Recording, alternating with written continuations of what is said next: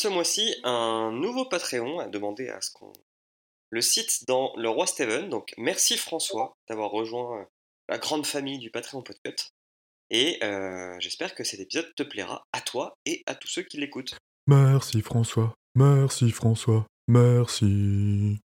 Merci François, merci François, merci. Merci à toi, Saï François. Merci François, gros poutou. Merci François ML78. Merci beaucoup François.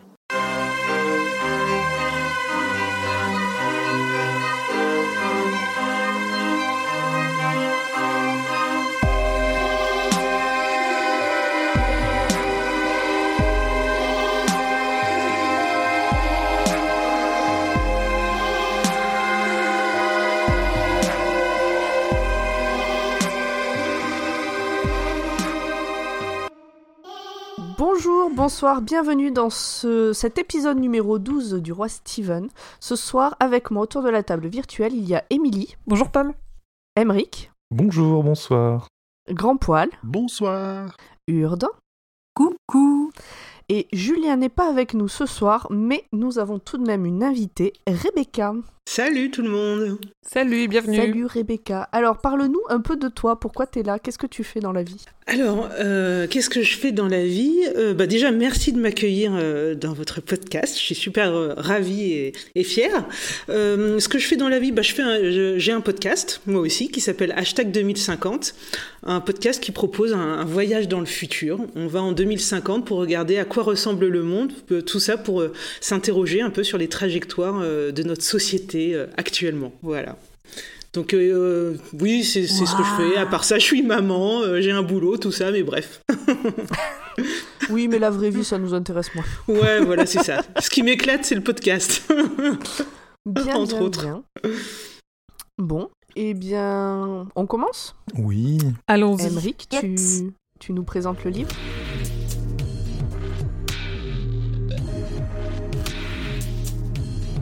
Alors la méthode de travail respiratoire consiste à effectuer main ouverte des enchaînements traditionnels d'exercice corporel avec des actions de contrôle musculaire en relation avec des actions de concentration sur l'acte respiratoire. Les Oh, exercices putain. reposent sur la coordination des mouvements en relation avec un travail respiratoire et de concentration mentale. Ces principes respiratoires se retrouvent dans de nombreuses pratiques martiales en yoga et Du le yoga travail de certaines formes martiales, formes animales par exemple. Ah non, je me suis gouré. Mince alors. Oh, encore Mais c'est eh, c'est à chaque fois, hein, tu dois Ah là, faire mince. attention. Oui. J'ai j'ai pas vérifié. Non, alors, la méthode respiratoire est une nouvelle euh, du recueil Différentes saisons. C'est la quatrième que l'on fait. C'est la dernière du recueil. Elle correspond à la saison hiver. Elle est donc, elle est donc sortie en 1982 dans le recueil Different Seasons en- aux États-Unis et euh, en France en 1986 dans le recueil Différentes saisons. La traduction est bien faite. Elle a été écrite et publiée sous le nom de Stephen King, comme les quatre autres. Euh, il allait pas changer. Hein. Au milieu, une petite, une petite Bachman. Le nombre de pages, alors chez moi ça commence à la page 519 et ça finit à la page 594, ça fait donc 75 pages. C'est la plus courte. Et j'oserais dire même c'est la meilleure. Oui, je suis d'accord. Euh, et le résumé en une minute, ben c'est l'histoire d'une histoire dans une histoire dans un recueil d'histoires. Bravo. Quel tour de force Kingception. Bravo. Euh, de toute façon, on aura le détail après. Euh, Qu'en avez-vous pensé? Je vais commencer par l'invité, Rebecca. Ah, alors, euh, ce que j'en ai pensé. Alors, déjà, je dois dire que j'ai très, j'ai lu très peu de, de Stephen King. Euh, et d'ailleurs, euh, c'était le seul bouquin que j'ai lu, c'était des nouvelles. C'était euh, Minuit 2, c'est ça? Ouais. Oui, oui, oui. Voilà, c'est ça. Et, euh, et donc, pour lire cette nouvelle, j'ai lu l'ensemble du bouquin parce que je me suis dit peut-être que les quatre nouvelles sont liées. Euh, et donc, finalement, je me suis rendu compte que non, Enfin, presque, Tu as, presque pas. tu as lu si le corps en entier? Euh, Ouais. Un élève doué, pardon? Oui, oui, oui. Bravo. J'ai lu les, les quatre et Tu la question bien que ouais, moi j'ai bien aimé et la Ah. question que je me suis posée tout au long en fait euh, de la méthode respiratoire c'est quand est-ce que l'on va dans le main Euh, voilà, c'était ma, ma, grande question et donc bah, je pense qu'on le découvrira tout à l'heure pendant le, le, résumé du bouquin. Donc c'était un peu la question qui me, qui me tenait. Et euh, finalement, cette nouvelle-là, elle m'a plutôt amusée, comme s'il y avait euh, trois histoires en une en fait. Mmh. Euh, j'ai trouvé euh, qu'on était un peu dans le registre de la comédie. Ça m'a fait marrer cette histoire d'accouchement avec la respiration. Là, toute la narration, ça m'a fait rire. J'ai bien aimé aussi la, la, la femme indépendante, là, l'héroïne. On, on, on, y reviendra, j'imagine, parce qu'il paraît que Stephen King, c'était pas le mec le plus féministe qui soit. Donc, je trouvais ça assez drôle de découvrir cette femme. Et puis la partie un peu paranormale, euh, voilà, qui était euh, aussi une troisième partie de l'histoire. Donc euh, ça, j'ai bien aimé avoir ces, trois niveaux de lecture, en fait. Merci. Alors, bah, Pomme, toi, qu'est-ce que tu en as pensé? Alors déjà, que ça je crois que c'est la première fois qu'on a un avis aussi euh, détaillé. bah, il y a des gens qui font leur Rebecca. travail, en fait. bien fait ton taf. Ils sont plus studieux et pro que nous. J'essaye de faire la bonne élève. Hein. Non, mais, je suis non, mais tu nous fous tous la honte. Merci d'être venu, ça fait plaisir. euh, moi, j'ai été frustrée extrêmement, mais pas par la nouvelle, que j'ai trouvé très bien, mais par le fait que pour le podcast, je devais faire des pauses pour euh, prendre des notes. Or, c'est une nouvelle qui, je trouve, est énormément basée sur l'ambiance, plus que sur l'histoire en elle-même. Et, et, donc, d'être obligé de sortir de l'ambiance pour pouvoir prendre des notes sur l'histoire, bah, ça m'a un peu frustré. J'aurais bien aimé vraiment me laisser porter euh, totalement oh, sur. Tu sais, t'aurais pu la lire d'une traite et puis la relire pour prendre des notes. Non. non, je n'aurais pas pu. Donc, euh, j'ai... c'est ma préférée du recueil. Ok. Euh, Urde, qu'en as-tu pensé, toi? Alors, euh, moi, j'ai eu beaucoup de peine à m'y mettre. Donc, euh, j'ai lu 10 pages par-ci, 10 pages par-là. Et euh, j'arrivais vraiment pas à, à prendre l'ambiance de l'histoire. Mais une fois que j'étais dedans, c'était vraiment cool. On aurait dû te motiver en te disant ce qu'il y avait vers la fin. ouais, c'est un peu ça. Mais ouais, au début, beaucoup de peine par contre. Je dirais les, ouais, les 30 premières pages euh, faciles, quoi. Donc quasiment Ah, la sur- moitié. Sur 75, c'est dommage. Ouais, c'est ça. Mais ça valait le coup. Donc bon, Ah, pas déçu, du coup. pas déçu du tout. Et Grand Poil, qu'en as-tu pensé, toi? Eh ben écoute, un peu, j'ai un peu le même problème que Urde, à chaque fois que je la relis, c'est euh, pareil. Alors moi, c'est plutôt les 10-15 premières pages où j'ai du mal à rentrer dedans. L'ambiance, tu sais pas trop où va, c'est c'est un peu compliqué. Mais une fois que t'es dedans, c'est euh, c'est pareil, c'est euh, ça, ça coule ça coule tout seul, ça se lit très vite, c'est vraiment vraiment top. Et j'ai beaucoup aimé euh, la façon dont il présente ben, ces, ces années-là, le- les, les, les on va dire les avancées de la médecine qu'on peut comparer avec celles qu'on a maintenant et les personnages vraiment très très forts et très humains qu'il y a dans, dans cette nouvelle. C'est c'est pas ma préférée, mais c'est c'est dans le top 4. Dans le top 4, très bien. De ce recueil, évidemment. C'est ça. Ok. Euh, j'ai loupé- j'ai oublié qui. Il y a... Ah oui, Et alors Pomme. Non, Ah bah, il y a j'ai Émilie demandé. aussi, Oui, peut-être. Oui, aussi. tiens, Émilie, tu l'as relu. Parce que chaque- Émilie, on sait jamais si tu relis ou pas. Euh, Bon, alors, Émilie, qu'en as-tu fait, pensé? moi, je m'en Celle-là, tu l'as relue Non, je m'en souvenais pas très bien de cette nouvelle-là. Euh, je l'ai pas relue, mais je l'ai survolée parce que je cherchais des infos euh, pour ma chronique. Donc du coup, je l'ai, je l'ai relue en une heure, une heure et demie, quoi, vraiment hyper rapidement. Et euh, je rejoins euh, Pomme et Grand Poil sur euh, l'ambiance qui est vraiment euh, hyper cool et qui nous, qui nous attrape au final euh, plutôt rapidement au bout de 10 pages, ce qui est, ce qui est pas mal. Et euh, non, elle est très chouette. Elle est vraiment très bien.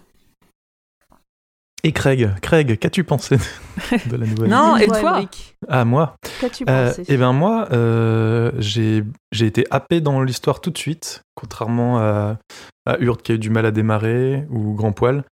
Euh, j'ai trouvé justement que tout ce qui enrobait l'histoire dans l'histoire, dans l'histoire était, était plus intéressant au final que l'histoire qui est au cœur, qui est de la méthode, que l'histoire de la méthode respiratoire. Tout ce qui enrobe ça, je- j'ai préféré. Et euh, je serais même tenté de, de demander à, à Steven euh, d'écrire plus de choses euh, sur ce, sur ce club et sur la maison où se trouve Ah ce ouais, bah, club. C'est peut-être ouais, déjà fait. Ça fait Je envie. suis hein. Complètement Oh. d'accord, ouais. Peut-être qu'on apprendra, oui. que- Eh oui. Peut-être qu'Émilie nous a- va nous apporter un peu de. Suspense. à notre moulin. Ouais. Ouh là là. Ouais, mais c'est clair que le club, ouais, c'est c'est vraiment l'espace de la nouvelle où on a envie euh, de se plonger encore plus, quoi, de le découvrir, de monter dans les étages, passer toutes les portes et tout. Mm. Quoi. Et, Et en fait, ça m'a fait penser à, une nouvelle d'un autre auteur qui s'appelle Neil Gaiman, qui a fait une nouvelle sur un, club de bouffe, un club de mangeurs qui mangent des trucs rares et, exotiques, qui vont jusque très loin pour manger des choses incroyables. Et justement, j'ai trouvé que, et je me suis demandé s'il n'y avait pas une sorte de genre, le genre de le genre de des nouvelles de club. Les nouvelles des Boys Club, ouais. Je, pense que ça existe. Il me semble que je crois que c'est, euh, je crois que c'est lui des genres du, Edgar Allan Poe où ça se passe un peu comme ça, sauf que ça finit toujours très glauque. Mais que oui, oui, il y a des, je pense qu'il y a d'autres, euh, d'autres auteurs qui font ça et qu'on peut, on peut peut-être dire qu'il y a un genre, euh, le, le Boys Club, quoi. C'est pas forcément des Boys Club d'ailleurs. Hein. Dans la nouvelle de Gaiman, il y a beaucoup de, il y a pas beaucoup, il y a deux trois femmes dans le club. Euh, eh ben, on a fait le tour. On a globalement tous aimé. Euh, on va pouvoir passer au résumé.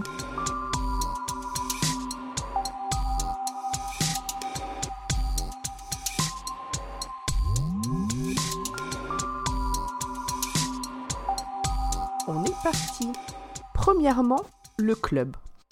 Nous sommes à la veille de Noël à New York dans les années 70 et quelques. Il fait extrêmement froid et notre... Euh, alors j'avais écrit héros, mais en fait non, pas tellement. Notre personnage principal du moment doit se rendre à son club et il décide d'y aller en taxi parce qu'il fait beaucoup trop froid et, venteux et, neigeux et pourri quoi. Il fait toujours pourri à New York en fait. Moi j'ai l'impression. Moi je voulais juste rajouter un petit truc, c'est que juste au départ, il, bah, il a j'ai trouvé non mais j'ai trouvé mignon qu'il ait dédicacé cette nouvelle à Peter et Susan Straub. Oui, j'en reparle après en plus. Ok, je ne mm. dis pas plus alors. Désolé. Donc petit échange euh, avec le chauffeur de taxi qui se réjouit de la mort de SDF par cette tempête. Alors euh, ça réjouit pas euh, notre personnage principal, ce qui est plutôt bien, quitte à le suivre sur plusieurs pages. Et donc finalement il finit le trajet à pied. Et on apprend alors qu'il a 73 ans. Et là on voit que déjà dans les 70s les, les, les taxis c'était pas ça. Hein. non, bah du coup ça n'a pas trop évolué depuis. Oh là là c'est cliché. On aime évidemment tous nos amis taxis qui nous écoutent. Donc notre homme arrive à son club, euh, un truc de vieux tout droit sorti du 19e siècle, visiblement Stevens a l'air d'être le majordome. Il y a des habitués, notre narrateur en est un puisque ça fait 10 ans qu'il vient là. Donc dans ce club de vieux on se raconte des histoires, et celle de ce soir est racontée par un certain Macaron, qu'on va euh. appeler Macaron pour plus de facilité. oh non, je vais avoir la dalle Macaron et ceux qui enthousiasment notre homme. Euh, ceux qui enthousiasment notre homme. Il va raconter l'histoire de la méthode respiratoire. Mais d'abord. Ils ont bien vu que c'est le titre de l'histoire. Mais d'abord, il va y avoir 45 pages. Voilà, un, un, petit, un petit flashback. Et, là, quand même, il y a. Dès le départ, c'est. Attends, excuse. Vas-y, vas-y, vas-y. Ok.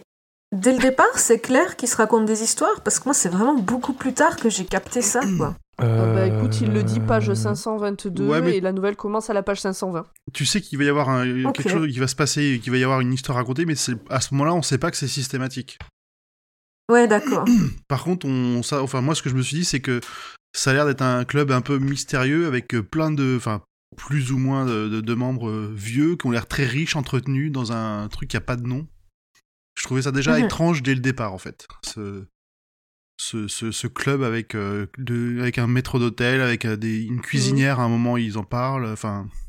Ils parlent de cuisinière? Ah, Je l'ai pas retenu, ça. Oui, il y a plein de personnel, en fait. Il n'y a pas que Stevens. Ah bah, tu vois, ça, j'avais pas du tout retenu. Oui, il y a, y a d'autres trucs encore, mais je me souviens plus quoi. Donc là, on fait un retour sur notre homme et son arrivée dans ce club dix ans plus tôt. David bosse alors dans un cabinet juridique, donc David c'est le nom de ce gars-là. Hein. Donc il bosse dans un cabinet juridique et c'est son directeur qui lui a proposé de venir un jour. Dans cette espèce de club de gentlemen qui contient un bar bien achalandé et une super bibliothèque, les hommes se réunissent pour se raconter des histoires, parfois cocasses, parfois sérieuses.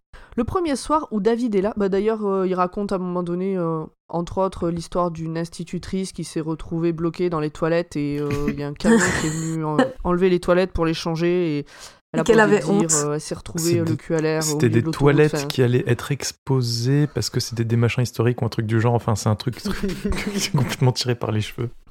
Moi, en lisant ça, j'ai eu un peu peur pour la suite de l'histoire. Mais pas de point culotte. Euh, non. Alors, j'ai- j'y ai Ah. cru euh, lors de cette Ouais. histoire-là. Et un peu après, si, je sais pas si tu parles de, de- du poème sur Marilyn. Ah, pas du tout, Pas je m'en souviens pas. Ok. Euh, parce qu'à un moment, dans le, il parcourt la, enfin un peu plus tard, quand il sera dans le club, il parcourra euh, la bibliothèque et il lira un, un recueil de poèmes où en fait c'est des grands poètes qui ont écrit en face de, de chaque photo qu'il y a dans le bouquin un petit poème et il y a un poème sur la photo de Marilyn Monroe euh, sur la bouche d'aération du métro. Et je me suis dit ah point culotte et non non pas de pas de point culotte. euh. Bah, est-ce qu'on peut. Est-ce qu'on spoil à ce niveau-là ou... ou pas? On verra à la fin. On On verra, à la verra fin. la fin, on verra à la fin. Allez, on on fera le verra bilan. Calmement. Donc, C'était une perche. hein. est-ce que quelqu'un euh, enchaîne la suite ou. Non Parce qu'il Bon, suffit qu'elle tende la perche pour que je la rate. je sais plus ce que c'est la suite.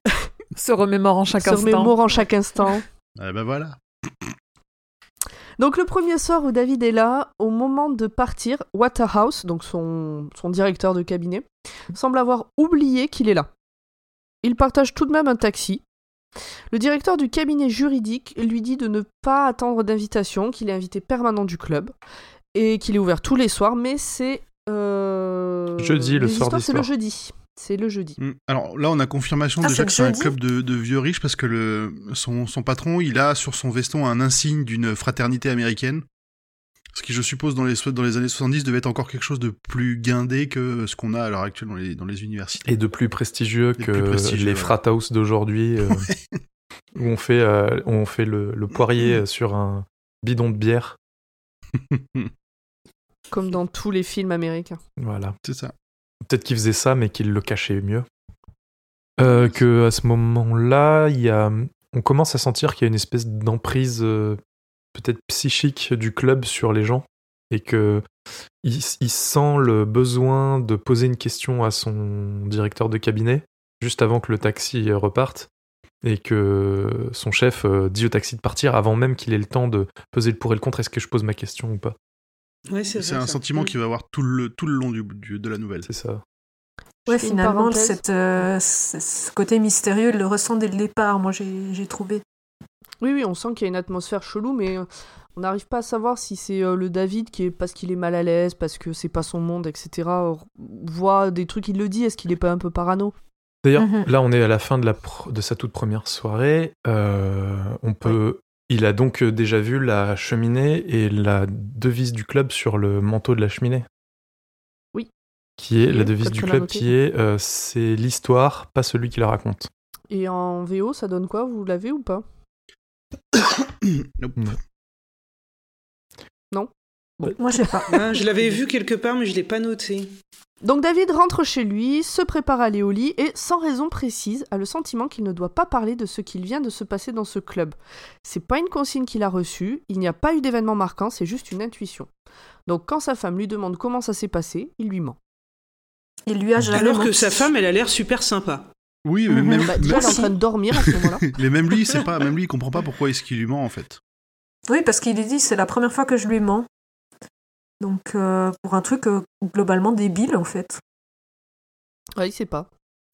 Mm. Donc, donc David, le lendemain, croise son chef dans les couloirs, mais il n'échange rien à part un bonjour, tel des collègues ayant eu une histoire de cul d'une nuit et qui ne doivent pas en parler au taf.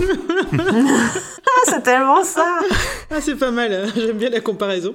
David pense qu'il s'est mal comporté et qu'il ne pourra plus jamais aller dans ce club.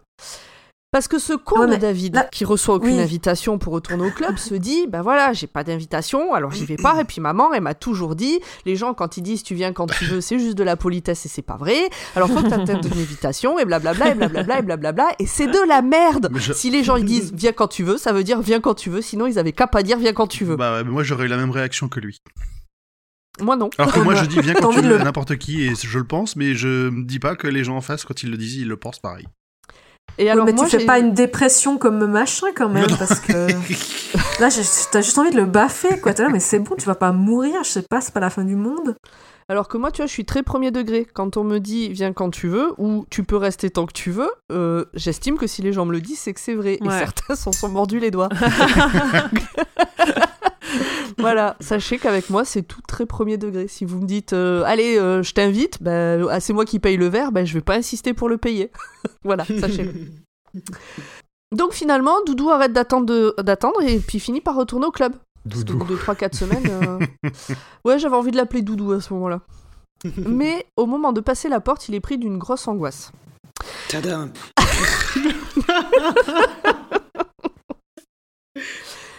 Après être resté un moment devant la porte à imaginer n'importe quoi sur ce qu'il peut se passer dans les maisons voisines, du genre il y a peut-être un meurtre en ce moment même, euh, juste derrière la porte d'à côté, machin, il est vraiment tapé quand même ce mec, la porte s'ouvre. Et c'est Steven, le majordome. À ce moment-là, David se met à délirer sur ce que pense Steven et la honte que c'est d'être ici, l'humiliation. euh, Oh, et mais finalement, non, tout va bien, Steven se l'accueille normalement. Alors, C'est un peu monsieur dépressif. je, hein. je m'aperçois quand même que y y a- on a raté quelques petits morceaux avant. Dans les pages d'avant, dans la première visite qu'il fait dans le dans le club, on a déjà des éléments un peu étonnants dans ce qu'il euh, dans ce qu'il y voit entre les euh, des, des ouvrages qui ont l'air très rares et euh, et par des par des gens qu'il ne connaît pas. Et il y a même un moment des, des, des gens qui sortent d'une pièce qui a une porte qui fait pas plus d'un mètre de haut, un peu comme la porte d'Alice au pays des merveilles, comme il le dit lui-même. Donc il y a déjà Ah oui, y a déjà une espèce de de- de- de- d'ambiance étrange et un peu charmant qui s'installe. euh, Ça a l'air vraiment très très particulier. C'est vrai qu'il faut se casser en deux pour aller jouer au billard. Voilà. Euh, comme tous les jeudis, il y a une histoire, mais surtout, comme Noël approche, il a fallu désigner quelqu'un pour raconter l'histoire de Noël. On apprend donc que chaque année, le jeudi avant Noël, parce que le jour de Noël c'est quand même en famille, tout le monde se réunit pour entendre une histoire surnaturelle.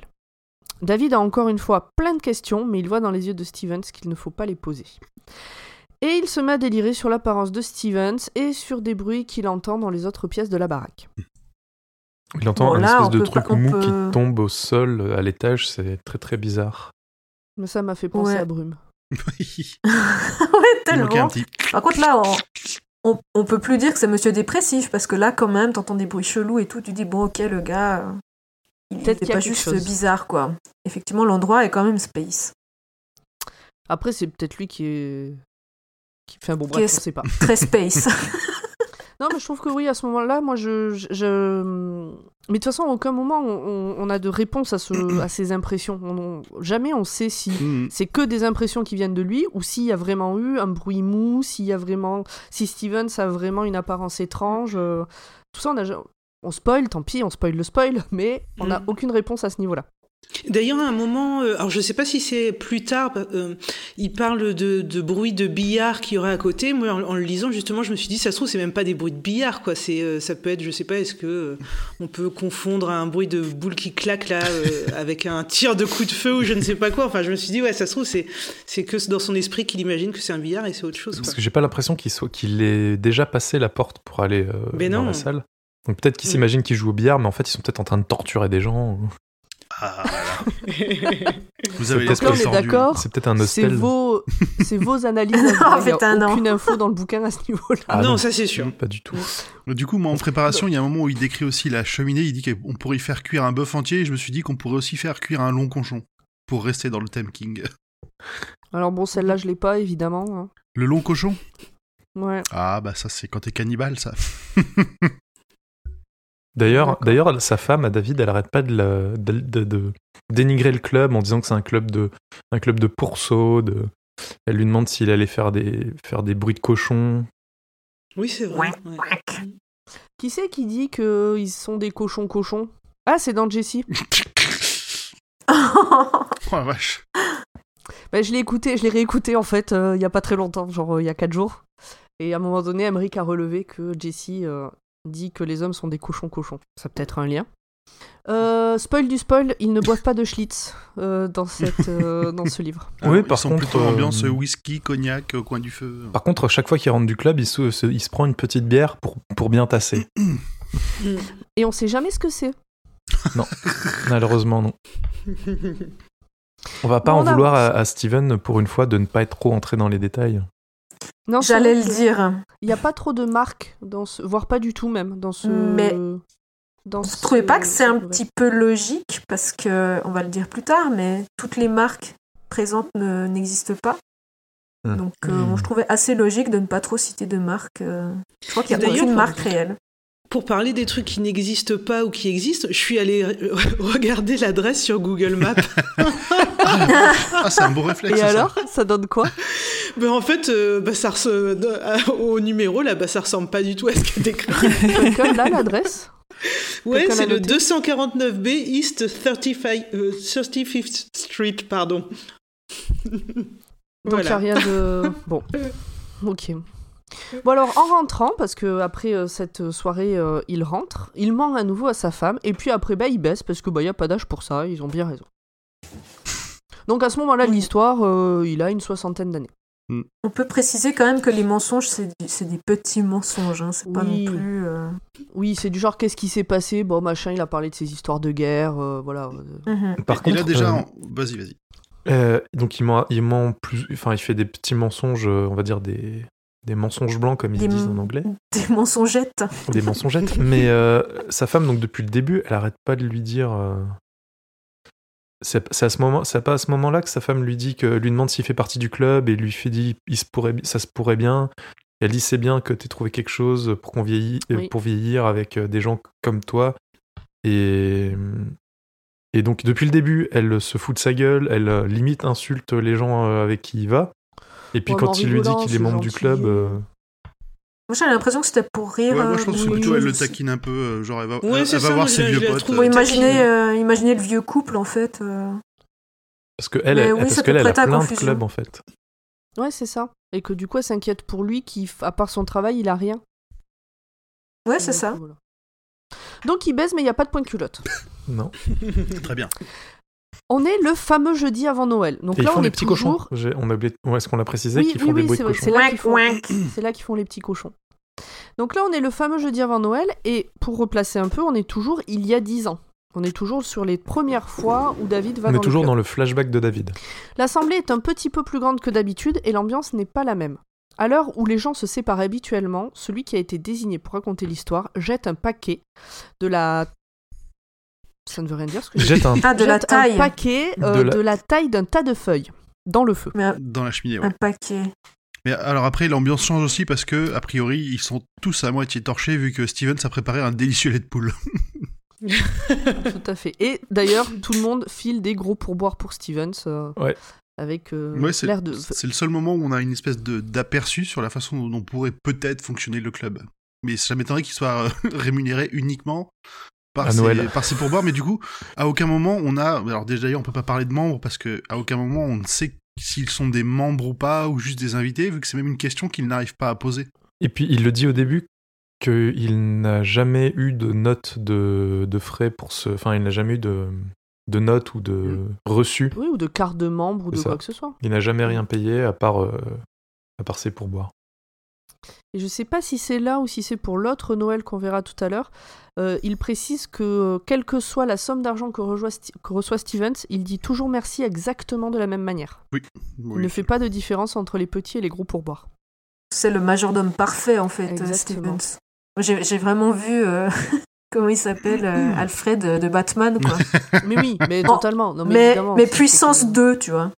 C'était soit Alfred de Batman, soit euh, euh, celui de Tintin. euh, Enfin bon, voilà, c'est c'est le majordome idéal. Donc, c'est Andrews qui commence l'histoire ce soir. Euh, et il commence son histoire, voilà. Mais je vais pas me faire chier à vous en parler parce que bah, même l'auteur, il a décidé de pas la finir cette histoire.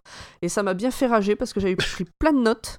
Et pour finalement tomber sur une phrase qui dit Mais je ne suis pas là pour parler de ça.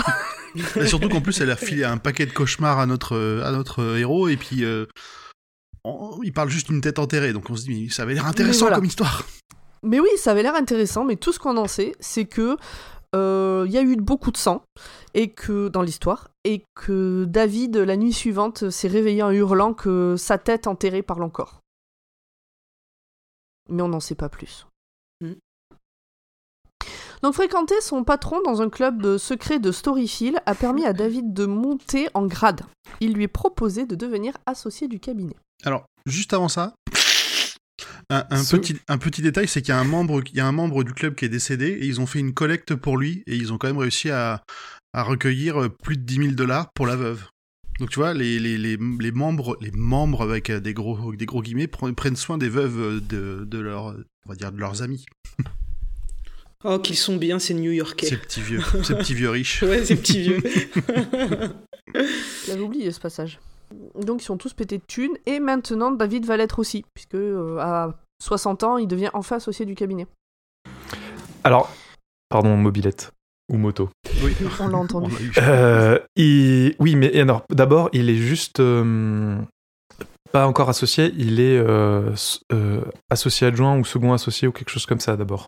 Aspirant associé. Aspirant associé. Ils lui disent tu seras le plus jeune stagiaire, tu seras non le, tu auras l'impression d'être un vieux stagiaire ou un truc comme ça, un vieil apprenti.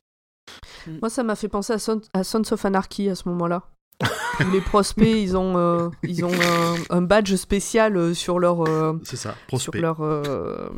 comment ça s'appelle Sur leur blouson en cuir, et que après, bah, du coup, ils changent, ils changent le blouson en cuir quand ça y est, ils deviennent des vrais. Ça m'a fait penser à ça. c'est, Mais enfin, pareil. C'est, c'est, c'est un genre de club aussi. Voilà, c'est ça. The Boys Club aussi. Donc, les années passent et les histoires continuent. On avance, on avance, on avance. Nous revoilà à la veille de Noël 70 et quelques, parce que dans le bouquin, c'est toujours écrit 1970, 3 mm. points de suspension. Donc on ne sait pas, on, sait qu'on est vers la fin des années 70, mais euh, on ne sait pas exactement. Alors, juste un petit détail en plus sur le club. Euh, pendant que les années passent, on s'aperçoit qu'il a découvert énormément de pièces différentes qui vont du bureau pour écrire jusqu'au au petit sauna, un gymnase et même deux pistes de bowling. Oui, oui, oui, dans un, dans un bâtiment qui euh, apparemment n'est pas si grand que ça au final. C'est ça. Et il va même découvrir des, des, livres qui ont été publiés il y a des par chambres un aussi, je crois. Oui, il y a des chambres, il y a de tout. A... C'est le Tardis. C'est le Tardis. c'est plus grand dedans que dehors. Comme les maisons de Pingu aussi, hein, mais bon, c'est moins drôle. Les maisons Les quoi? La ref. Les quoi? Les Pingu, Pingu. Ah Vous connaissez pas Pingu? Les petits pingouins en pâte à modeler. Mais oui d'accord. Le, le igloo, il est, tout, il est tout petit à l'extérieur, mais en fait, c'est une ah. grande maison à l'intérieur. J'aime pas les machins en pâte Sauf qu'ils voyagent pas dans le temps. non, non, mais ça serait drôle. Hein. Qui voyagent dans le temps avec euh, leur. Euh, oui. Ok. Donc nous revoilà dans le présent du livre. Euh, la nuit de Noël où Emmeline McCarron raconte son histoire. C'est la première fois qu'il le fait et ça rend David tout excité. À cause de la neige, ils ne sont que 6 cette année. Et d'ailleurs, Emeline explique que euh, il est né avec le siècle, qu'il a pas loin de 80 balais, et que s'il ne raconte pas cette histoire cette année, il risque de ne jamais la raconter. 2. La méthode respiratoire. à partir de là, c'est Macaron qui raconte. C'est pour ça que je disais au début qu'on croit que le héros c'est David, mais euh, ça dépend du chapitre. Donc Macaron raconte. L'histoire commence au printemps 1935 et se finit à la veille de Noël de la même année. Macaron est médecin généraliste depuis 6 ans environ. Donc on a là un médecin moderne pour son époque, n'oublions pas qu'il est vieux en, en, fin 70 et quelques, et qui s'intéresse à l'obstétrique même s'il n'a pas pu en faire sa spécialité. Alors, apparemment, en avril 30. Pardon. Apparemment, il est devenu médecin un peu sur le tard. Je sais pas si. À cause de la guerre. Ouais, si on le dit plus tard. Euh, parce qu'il a été apparemment médecin pendant la guerre. Enfin, il a, il a aidé dans les pendant la Première Guerre mondiale euh, à, à, réparer les gens. Et du coup, il, il dit qu'il fait partie d'une génération de médecins qui est peut-être plus euh, plus, sérieuse et pratique. Ouais, plus pragmatique que la génération précédente. Et suivante, surtout. Et suivante, oui. Oui, parce que comme euh, ils ont eu... Euh, bah, ils ont connu les tranchées et ils ont eu à recoudre des trucs euh, improbables, ils vont pas s'évanouir et vomir au moins à la moindre tache de sang qu'ils mhm. vont voir. Moi, j'avoue qu'au départ, je l'ai détesté, ce bonhomme. dans sa façon de tout présenter, et plus j'ai avancé dans l'histoire et dans la façon dont il parle de son métier et de comment il accompagne entre autres les, les jeunes femmes et les jeunes mamans dans, dans leur grossesse et tout, plus euh, je l'ai bien aimé. Ouais, je suis d'accord. Et puis après, il y a des côtés un peu euh, absurdes. Enfin, je sais pas si tu en parles après, là, quand euh, il donne une brochure à la nana et que juste euh, où il parle, euh, voilà, fumer quand on est enceinte, c'est pas génial, et il veut fumer sa pipe, quoi. Oui. Il lui donne le papier, il je peux passif. allumer ma pipe, et je, là, je l'imaginais lui recracher la fumée à la figure, enfin, ça Ouais, m'a beaucoup fait rire. Est-ce que, est-ce que fin 70, le tabagisme passif, c'était quelque chose de connu, Non. d'accepté Ah bah non. de- du tout, non, non, non. Non, sans doute Ouais. pas, non, non, c'est Donc, clair. euh, Ouais, dès- Mais je me suis fait la... au début, je me suis fait la même réflexion que toi. Déjà qu'on en était à, à- à peine à reconnaître que le tabagisme de première main, c'était pas bon. Ouais. Donc, en avril 35, euh, Sandra euh, Stansfield débarque dans le cabinet. Elle est enceinte et célibataire, mais ça va, on voit que c'est pas une traînée. Alors, c'est pas mon avis personnel, c'est ce qui est écrit dans le bouquin, hein, je tiens à le préciser. Et euh, je pense à un, un truc, euh, dans le cha- chapitre La méthode respiratoire, euh, le premier personnage, entre guillemets, euh, qui apparaît, c'est la statue, non? Ah oui, t'as raison. Ah, de l'hôpital. La statue de l'infirmière qui a fondé. Qui a, oui. Ouais, c'est ça, Harriet de Harriet White. White. Et Ouais. oui, en plus, elle est importante et j'en ai même Ouais. pas parlé. Bravo, heureusement que t'es là. Encore une fois, tu nous fais remarquer qu'on fait mal notre taf. Est-ce que tu veux nous en parler, Rebecca? Euh, alors, j'ai pas noté grand chose. Donc, euh, en fait, euh, devant euh, l'hôpital, il y a Harriet White qui est. euh, alors, je sais pas si c'est la grand-tante de. Non, c'était la mère de la deuxième femme de La son première femme La de son père. La père. première femme, la première, Première femme, femme de de- son père. Et donc, voilà, il y a sa statue euh, qui a l'air très imposante et qui s'est occupée des premiers patients de l'hôpital. Et l'hôpital qui a été. C'est c'est en fait une espèce de fondation. euh, et voilà, donc elle était là depuis le début. avec. euh, par contre, j'ai pas noté euh, la phrase, mais j'imagine que t'en parles plus tard, qui est, euh, qui est inscrite euh, sous la statue. Non, j'en parle pas non plus. Donc, si vous l'avez Ah. noté, on peut la dire plus tard. Je ne l'ai pas noté. En plus, moi, j'ai lu le bouquin sur liseuse. Donc, Une c'est histoire de, impossible de. euh, la guérison vient euh, avec la douleur Par la souffrance. Ouais, avec et la donc douleur. on ne peut aller mieux que dans la souffrance. Ouais, Ou un truc quelque comme chose ça. comme ça. Une inscription en latin. Il n'est pas de soins sans douleur. Disons donc que la, dé- que la guérison passe par la souffrance. Voilà. Ça- De Est-ce belle, que vous euh, pensez que dans la phrase en latin, il y a vraiment écrit disons donc Oui. Mais oui, parce que c'est hyper bizarre ce disons donc. Là aussi, j'aurais bien aimé avoir la phrase euh, en VO. En fait, il y a un point virgule entre les deux, donc je sais pas si. euh, Par contre, si j'ai bien compris, le, le héros, euh, donc Macaron, il déteste cette statue, on est d'accord hein. Il- Non, elle lui fait peur, je crois. Enfin, la nana, on sent que c'était une nana avec Ça laquelle il fallait pas rigoler. Ouais, c'est ça. Mm. Ok. Mais plus tard, après, alors plus tard dans l'histoire, oui, on explique pourquoi. Mais à ce moment-là, peut-être il est impressionné. Tout. Après, c'est l'hôpital dans lequel il est né, dans lequel il a été interne, et c'est la première femme de son père qui l'a créé, cet hôpital. Donc il y a quand même toute une histoire entre, entre les deux, quoi. Mhm. Mais il est pas d'accord avec euh, ce qui est écrit dessus, en tout cas, ça c'est certain. Ouais, ça on le voit plus tard, ouais. Ouais. Donc, comme je disais, on est en 35 et Sandra est enceinte et n'est pas mariée. Donc, ça- et même plus que pas mariée, elle est célibataire.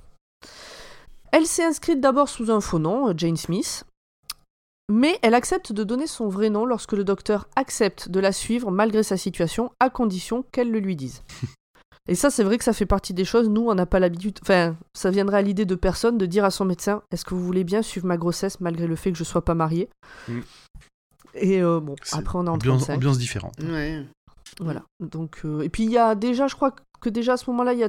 Non, c'est peut-être sur la deuxième visite qu'il y a une connivence qui se crée entre eux, euh, où il parle d'amitié, euh, que- qu'elle a besoin d'un ami. euh, C'est euh, après. Là, déjà, on sent quand même que il- le, le médecin, il est un peu. euh, au départ, un peu sec, mais qu'il a, il a un bon fond et qu'elle, il va comprendre aussi que.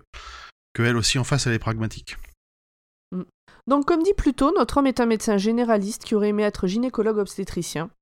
Et à défaut de pouvoir suivre cette spécialité, il décide de passer sa carrière à se former sur ces sujets et à se faire sa propre opinion. Il va entre autres à l'encontre des conseils de l'époque, préconisant aux femmes enceintes de rester allongées et de fumer si elles prennent trop de poids. Et là, je Et suis, je étonné que aimé- t'aies pas, euh, que pas abordé le point sexiste qui t'a fait rager. Où il parle de la, des- de, de la, de cette nouvelle mode de faire euh, assister les hommes à la naissance. euh. Tu sais quoi? Je l'ai mis sur Instagram et j'ai oublié de le mettre dans le, dans le résumé. oui, donc euh, il y a tout un passage, mais en plus j'ai pas été honnête euh, sur ce que j'ai mis sur Instagram parce que j'ai coupé la fin. Et donc il dit que c'est une nouvelle mode qu'il trouve, euh, enfin que c'est une nouvelle mode qui fait culpabiliser les hommes et que les femmes savent le faire très bien ça. Mais en fait il finit en disant que c'est une très bonne chose que les hommes participent aux accouchements assistent aux accouchements. Mais effectivement, oui, à ce moment-là, je détestais ce bonhomme. Mais là, quand il parle des, hum, des femmes à qui on disait qu'il fallait absolument rester allongé, euh, il compare ça, il, il dit que c'est complètement con parce que c'est euh, un truc d'endurance physique euh, d'accoucher, et que c'est comme dire à un footballeur, surtout, reste assis jusqu'au match au cas où tu te fatiguerais. et que ça n'a pas de sens. Je trouvais ça simple et efficace en fait. euh, Mais oui, complètement. Comme il explique, c'est vraiment, tu te dis, ah ouais, il a trop raison. Bah oui, puis de nos jours, c'est plutôt ce qui est conseillé quand même. euh, Sauf cas euh, particulier, mais... euh, Oui, c'est ça. Donc, il y a la secrétaire dont on n'a pas encore parlé, et dont j'ai pas, j'ai pas noté le nom, on va l'appeler la secrétaire. La secrétaire médicale, euh, qui finalement, bon, aime pas trop cette femme parce que bon, bah, elle est enceinte et puis elle, a pas, elle est pas mariée, et puis en plus, elle a l'air, elle a l'air de pas, ba- de pas baisser les yeux face à sa situation, quoi. Oui. Mais bon, quand même, là maintenant, elle l'apprécie un peu plus parce qu'elle a tout payé jusqu'aux frais d'hôpitaux qui auront lieu euh, au mois de, Ouais, elle a tout payé qui auront en lieu avance. du côté de Noël. Elle a tout payé en avance et en liquide. Ce, que- ce qui, Ouais, c'est ce ça, qui- en apparemment- cash, en petite coupure. Ouais, ce qui nous ramène aussi à un autre point un peu sexiste et paterniste de l'époque, c'est qu'elle a, il précise bien que du coup, euh, à l'époque, les, toutes les femmes comme elle ne pouvaient pas faire de chèque. Euh, non, et non, non, non, attends. Yes, alors, oui, mais il parle des Jane Smith, c'est-à-dire qu'à partir du moment où tu t'inscris sous un pseudonyme, Oui, oui, tu peux pas utiliser un chéquier. oui, parce que C'est pas parce que c'est une femme, c'est parce qu'elle est inscrite sous un faux nom. ah peut-être. C'est Jane Smith ou Jane Doe d'ailleurs qu'elle utilise Smith, Smith. Smith. Jane Smith. Mm. Mais qui a un nom euh, passe-partout, euh, enfin, ça doit être un des noms les plus répandus. euh. Moi, enfin, je l'ai compris comme ça en tout cas. C'est plus parce que bah, elle est incognito, donc elle peut pas signer avec un chèque, elle peut pas payer avec un Ok, chèque. ok. Non je, je le voyais plutôt aussi comme un, un autre problème de la société à l'époque. Non, non, c'est c'est bien précisé que c'est euh, c'est plus compliqué pour une Jane Smith de faire un chèque, Mm. vu qu'elle s'appelle pas Jane Smith. Et qu'elle peut pas payer en bitcoin puisque ça existe pas. Alors qu'un petit virement PayPal, ça aurait carrément été pratique. Hmm. Le mois suivant, la patiente revient, donc elle va revenir tous les mois. Elle a bien pris ses vitamines, comme lui avait dit le docteur, même si le pharmacien lui a conseillé de pas le faire parce que c'est une mode débile. Et là, il y a, y une petite bien, citation euh, qui est assez drôle. Et le, le médecin, il dit Je n'ai jamais connu de mode de pharmacien qui ne soit un médecin manqué. Oui, Alors, c'est- ça Allez, tacle, petit tacle, euh, bam. c'est c'est drôle. vache. Et en plus, il dit que c'est un dit- républicain. ouais. Oui, Donc, euh, Alors, les vitamines, c'est des nouveautés, c'est suspect. Il faut pas. Ouh, attention. donc on sait que Macaron, il a, vo- il a voté Obama. et oui, elle lui dit, bah, euh, mon docteur, c'est vous, c'est pas lui, donc j'ai suivi les conseils. Euh, le docteur et elle échangent sur le fait qu'elle travaille dans un grand magasin, euh, seul travail que quasiment que peut faire euh, une jeune femme célibataire, et qu'elle sera virée dès que sa grossesse se verra. Là, il y a tout un passage sur les grosses, sur les grosses dames qui viennent se faire parfumer et qui supporteraient pas de se faire parfumer par une femme enceinte, sans, Sans alliance. Oui, C'est surtout ça sans le, alliance, c'est ça qui est le important. Et Mhm. donc après, elle devra vivre sur ses économies, donc il faut qu'elle puisse cacher sa grossesse le plus longtemps possible. Le docteur lui raconte une petite histoire euh, assez sordide pour lui rappeler qu'il ne faut surtout pas qu'elle utilise de gaines pour cacher sa grossesse un peu plus. Et Sandra le remercie parce que c'est effectivement ce qu'elle avait en tête. Euh, c'est ce que- c'est ce qu'elle comptait faire. Donc elle ne le fera pas du coup. Ouf. Ouf. Euh, L'histoire de cette jeune femme est finalement toute banale. Elle vient d'une petite ville et a débarqué à New York pour être comédienne.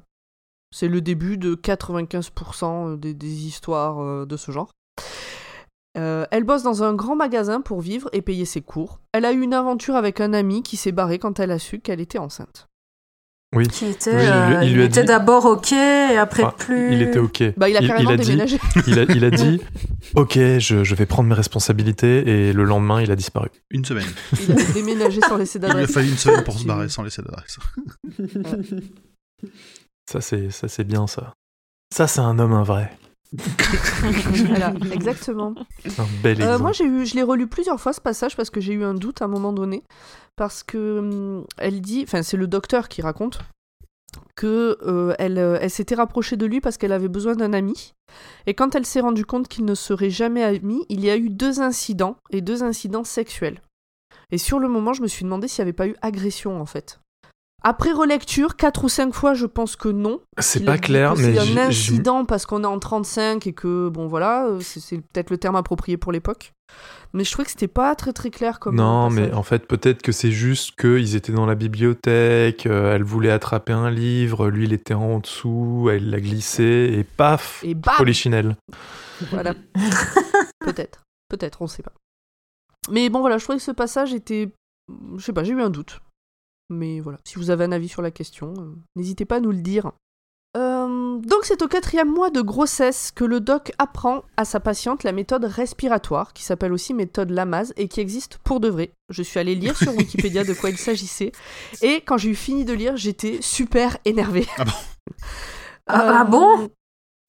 En fait, c'est quand j'ai lu les avis contradictoires que j'étais super énervée. Parce que après, c'est une méthode naturelle, donc euh, on, aime ou pas, euh, on peut. Est-ce que c'est vraiment efficace ou pas Ça, ça reste une méthode naturelle de respiration, donc après tout, euh, voilà, ça, fait, peut pas faire beaucoup de mal. Mais dans les dans les avis contre, il y avait notamment des femmes psychanalystes de l'époque qui estimaient que la douleur était nécessaire pour l'accouchement. Euh, que c'était comme ça qu'une femme se réalise, c'est en ayant mal au moment de Parce que c'est le l'accouchement. seul moment où ça devient un bonhomme. oui, voilà. Mais non, alors, justement, elle, elle devient vraiment une femme à ce moment-là.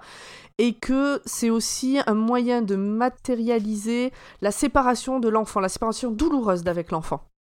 Mon Dieu, quelle horreur. Bah, Bon, Et, en même euh, temps, on donc- parle, euh, on, on parle d'un temps où il faut souffrir pour guérir. Donc, bon, ça me paraît pas non, non, non, non, non, hein. attends, parce que l'histoire se passe en 35, mais euh, tous ces trucs là, c'est fin des années 60, début des années 70.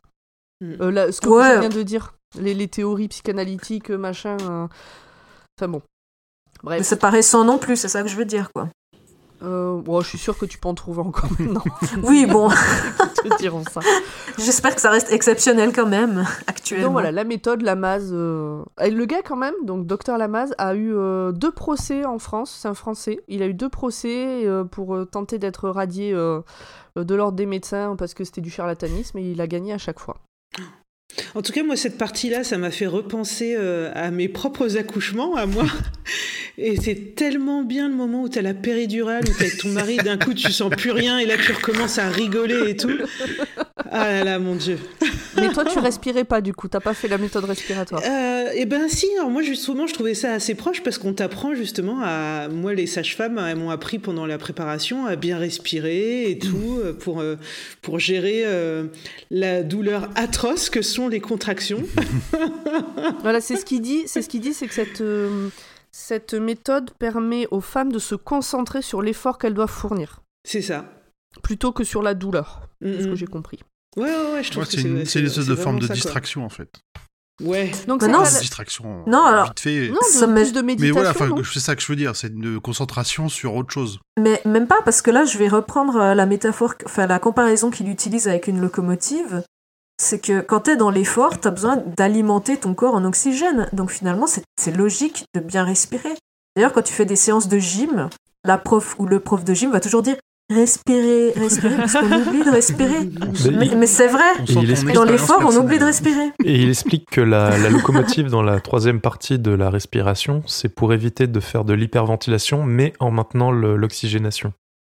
Voilà, exact. Puisque Mhm. le- la respiration est pas complète, et du coup, euh, on n'évacue pas trop de pas trop de gaz carbonique, et donc on tombe pas en hyperventilation.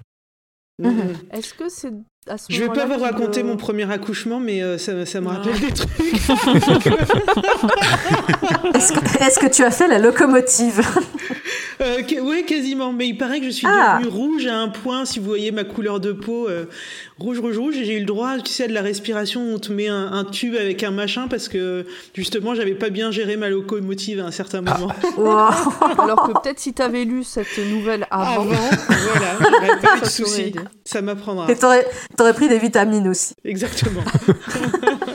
est-ce que du coup c'est dans c'est par là que je crois qu'il compare euh, le, le- la femme euh, au moment où elle accouche à une machine qui est sur le point d'exploser?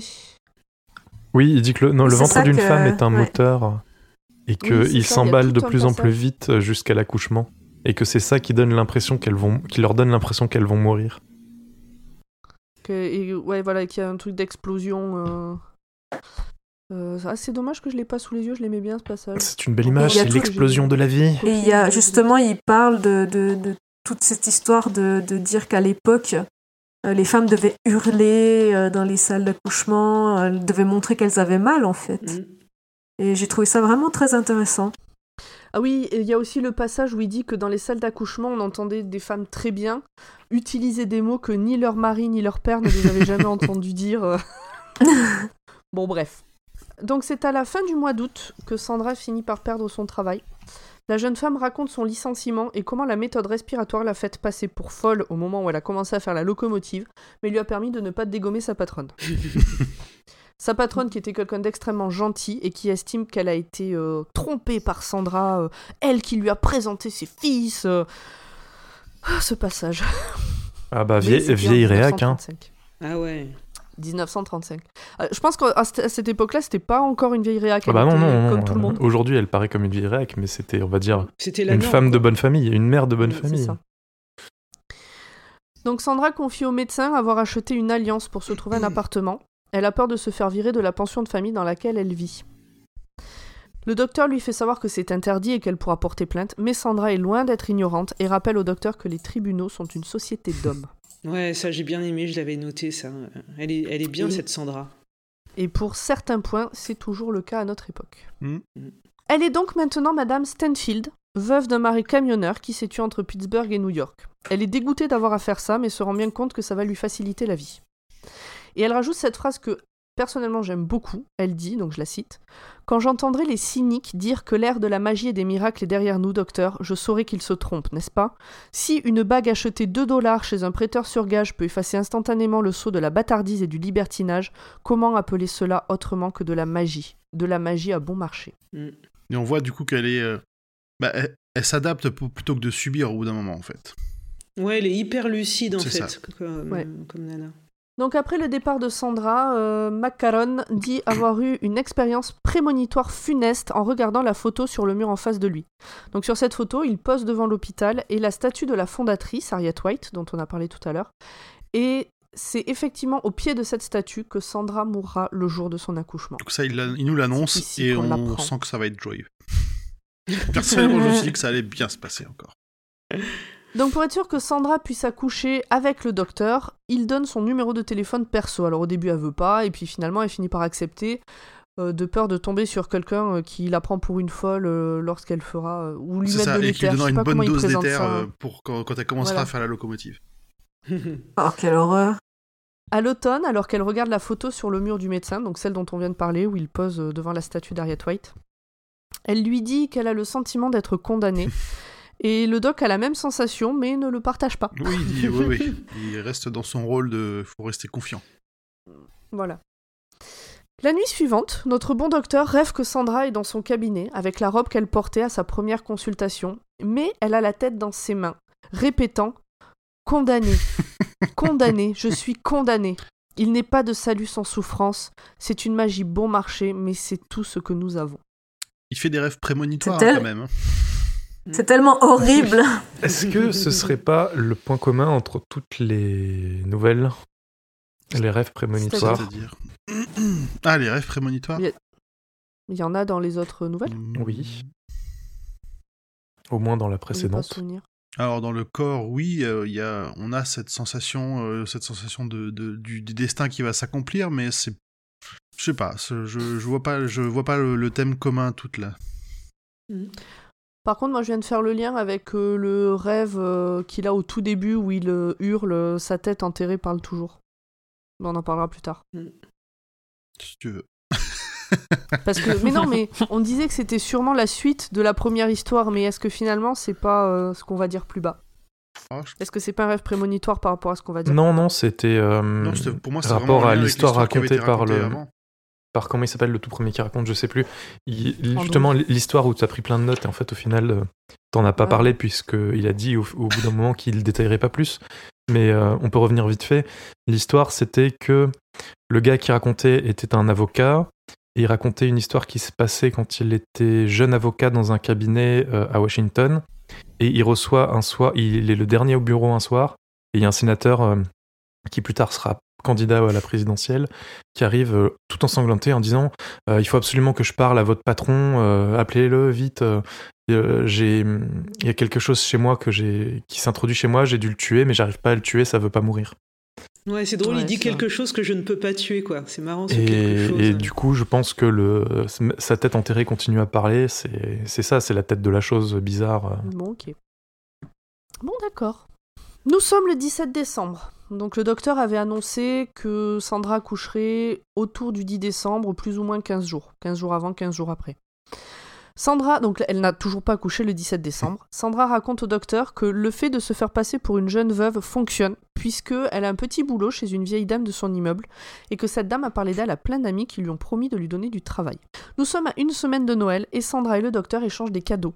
Une épingle à cravate avec un caducé pour l'un, qu'il porte toujours. Un album pour mettre les photos du bébé pour l'autre. Au moment de se séparer, Sandra embrasse le docteur sur la bouche, et alors là, attention, C'est très précis, ouais, il là. décrit que ce n'était pas un baiser passionné, mais pas celui non plus d'une sœur ou d'une tante. Alors, est-ce qu'on peut parler de se baiser sur la bouche d'une sœur ou d'une tante? Alors, dans certaines familles, c'est Oui, normal de s'embrasser sur la, de se faire un petit béco sur la bouche au lieu d'une bise sur la joue. Ok. Oui. C'est c'est pas des grosses pelles, hein, t'inquiète.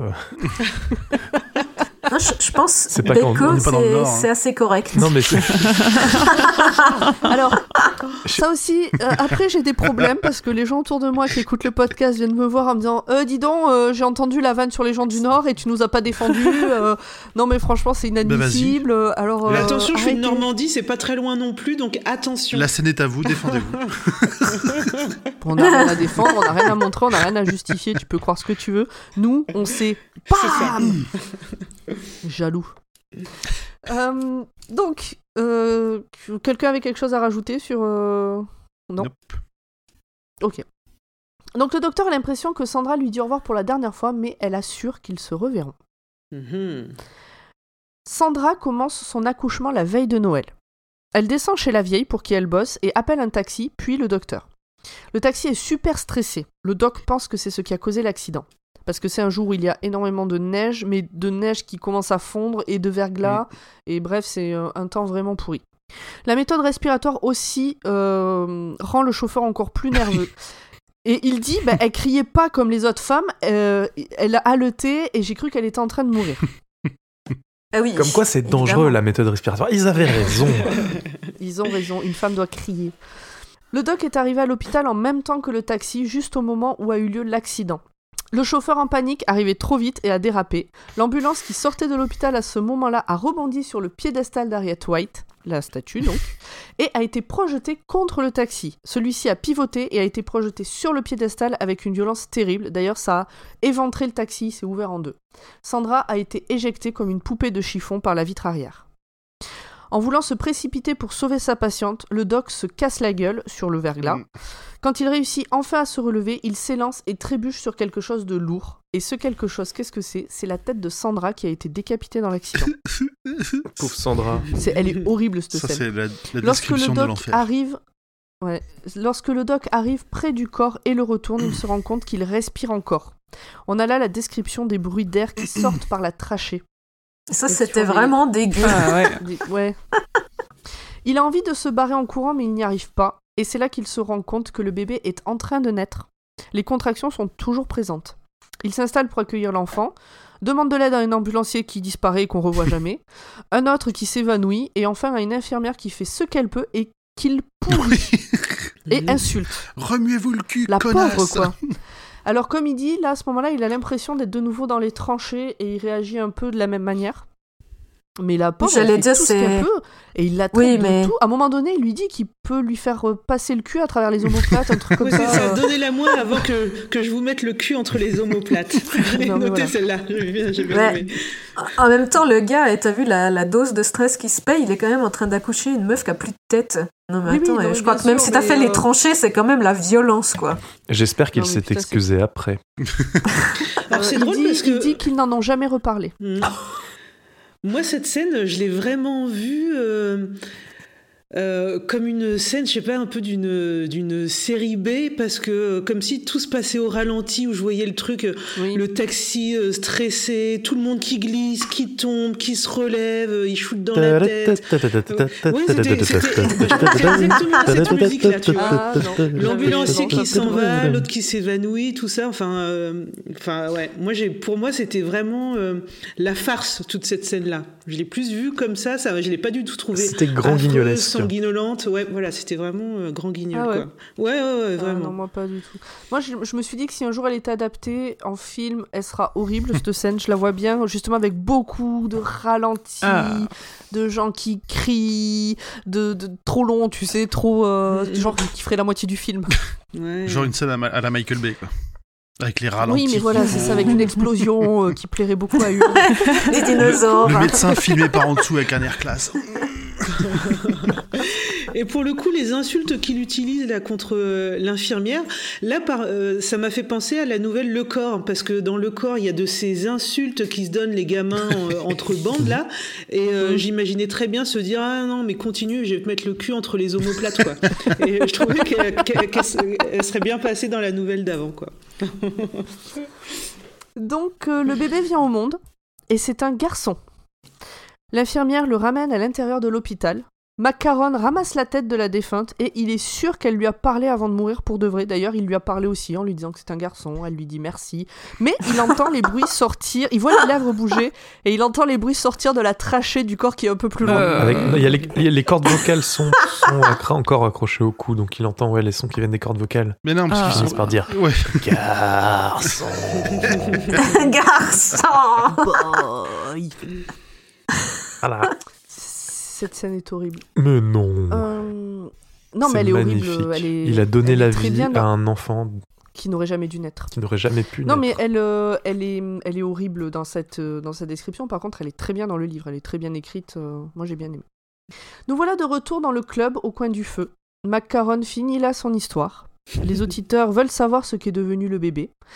Et il a été adopté par un jeune couple du Maine. Donc voilà, nous sommes voilà dans le, le Maine. Maine. Et il est maintenant directeur d'un département d'anglais d'une des plus grandes universités privées du pays. Il a 45 ans, il est beau et il a les yeux noisettes de sa mère. Euh, Macaron nous dit d'ailleurs qu'il a, sous un faux prétexte, réussi à manger avec lui euh, il y a quelque temps, euh, voilà, sans lui dire qui il était et, et quelle était son histoire. Mm. 3. Le club. L'histoire finie, tout le monde a quitté le club, mais David a une question à poser à Stevens, qui lui conseille de bien réfléchir. En effet, certaines personnes ne sont jamais revenues après avoir eu leur réponse. David fait la liste des objets présents ici, de marques ou d'éditeurs inconnus du reste du monde. Il a envie de demander dans quel monde ils sont une fois la porte du club fermée sur le monde extérieur, mais une terreur s'empare de lui et il se contente de demander combien il y a de pièces. Steven lui dit qu'il y en a beaucoup, des kilomètres, que beaucoup se sont déjà perdus. Donc là, moi, ça m'a fait vraiment penser au Tardis de Doctor Who. Alors, il dit pas explicitement il y en a des kilomètres. Il dit qu'il a l'impression qu'il y en a des kilomètres. Parfois, il me semble il que est cela malin. s'étend sur des kilomètres. Parce qu'il est malin, Stevens. Il répondra jamais. euh, Mm. Non. Il dit qu'il y a des entrées et des sorties un peu partout. Mhm. Il est très évasif, euh, je trouve, sur tout- tout- tous les questionnements. C'est pas, Mm. c'est Mm. pas vraiment des questions hein, à proprement Non, parler. il mais- n'arrive pas à formuler des, des questions à Stevens, qui d'ailleurs, il faut le rappeler, ne... est toujours le même. Il ressemble toujours au Stevens qu'il a connu la première fois qu'il est rentré dans le club. Mm, Il, il semble ne pas avoir vieilli, oui.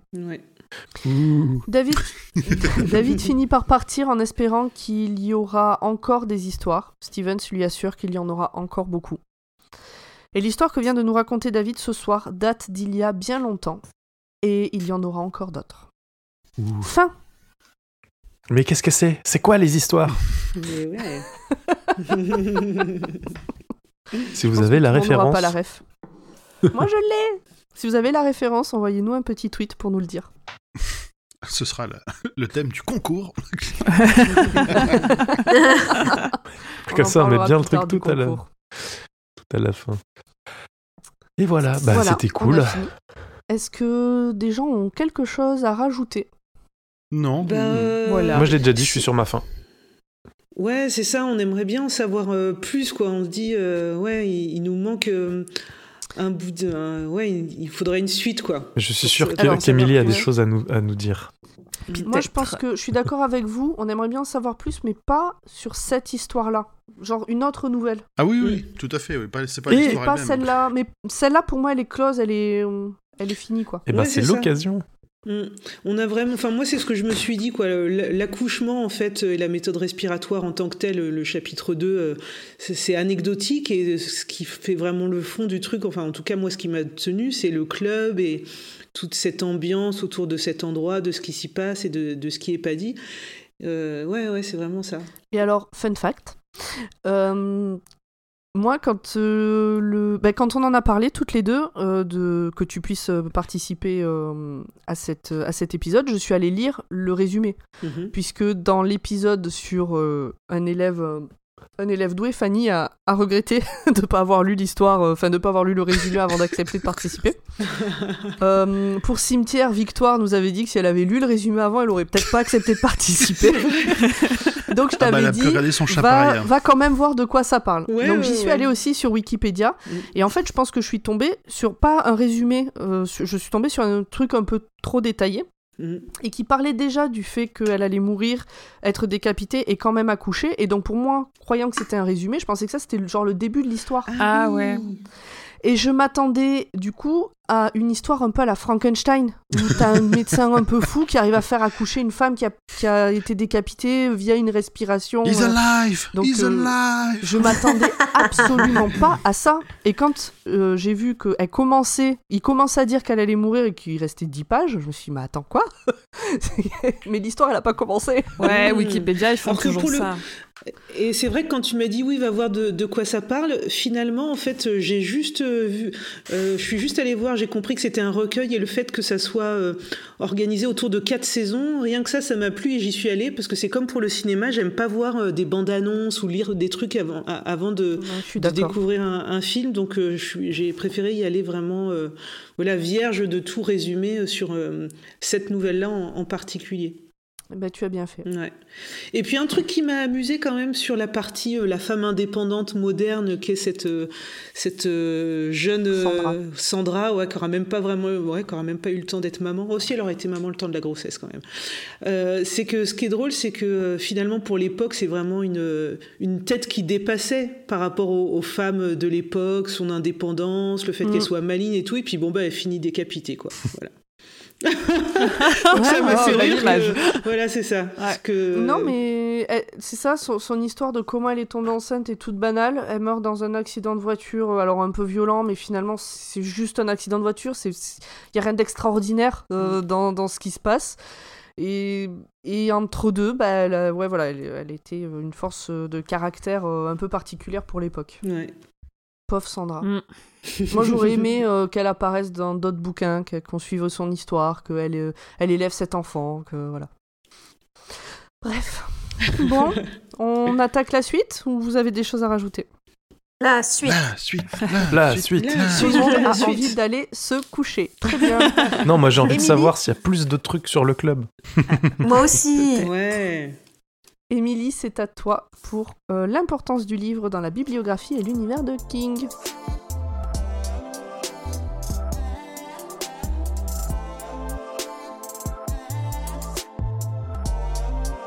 Alors, comme Grand Poil l'a dit tout à l'heure, euh, la méthode respiratoire est dédiée à Peter et Susan Straub. Et du coup, enfin voilà, mon premier du coup, première phrase.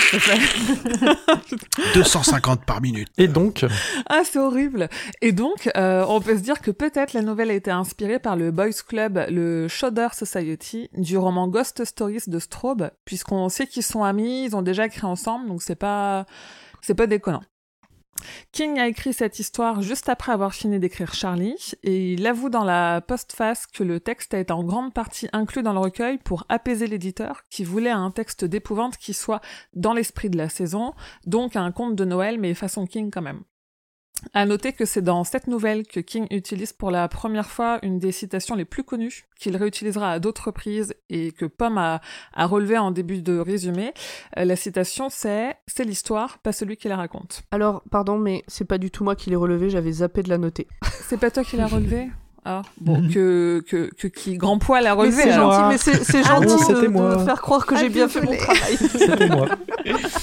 oui, c'était moi. C'était Emmerich. Ah, c'était Emmerich, pardon. Vas-y, je te, je te Non, non, je t'en prie. Peut-être plus, on verra. Euh, donc, la nouvelle est considérée par beaucoup comme pas très inspirée, mais simple et efficace, avec une technique en abîme plutôt bonne et qui plaît pas mal aux femmes pour son côté, aux fans pour son côté horrifique et aux femmes aussi, hein, aux femmes, aux hommes, aux, aux non-genrés, à tout le monde, et, euh, et aussi pour son élégance et son ambiance un peu feutrée euh, en mode euh, coin du feu et whisky et cigares, euh, comme euh, le, le gros cliché des boys club quoi.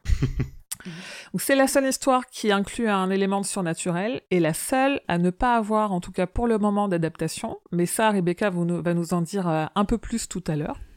Ouais. Ouais. La méthode respiratoire a remporté en 83 le prix British Fantasy dans la catégorie de la meilleure nouvelle et a été nommé au prix World Fantasy du meilleur roman court et au prix Locus du meilleur roman court, terminant à la huitième place.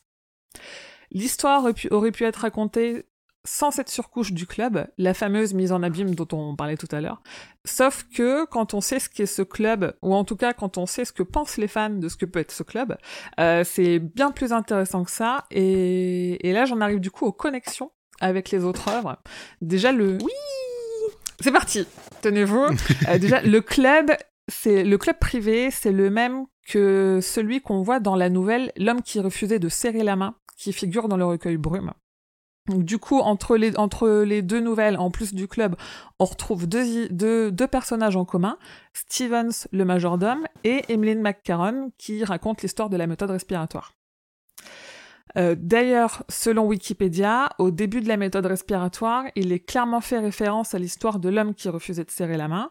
J'ai pas retrouvé euh, ce qu'ils appellent une référence claire, mais j'ai la théorie que c'est le narrateur de la méthode, enfin que que David qu'on rencontre au début prend la place dans le club de celui qui est mort dans l'homme qui refusait de serrer la main. Voilà, comme ça on a spoilé l'homme qui Ah. refusait de serrer la main.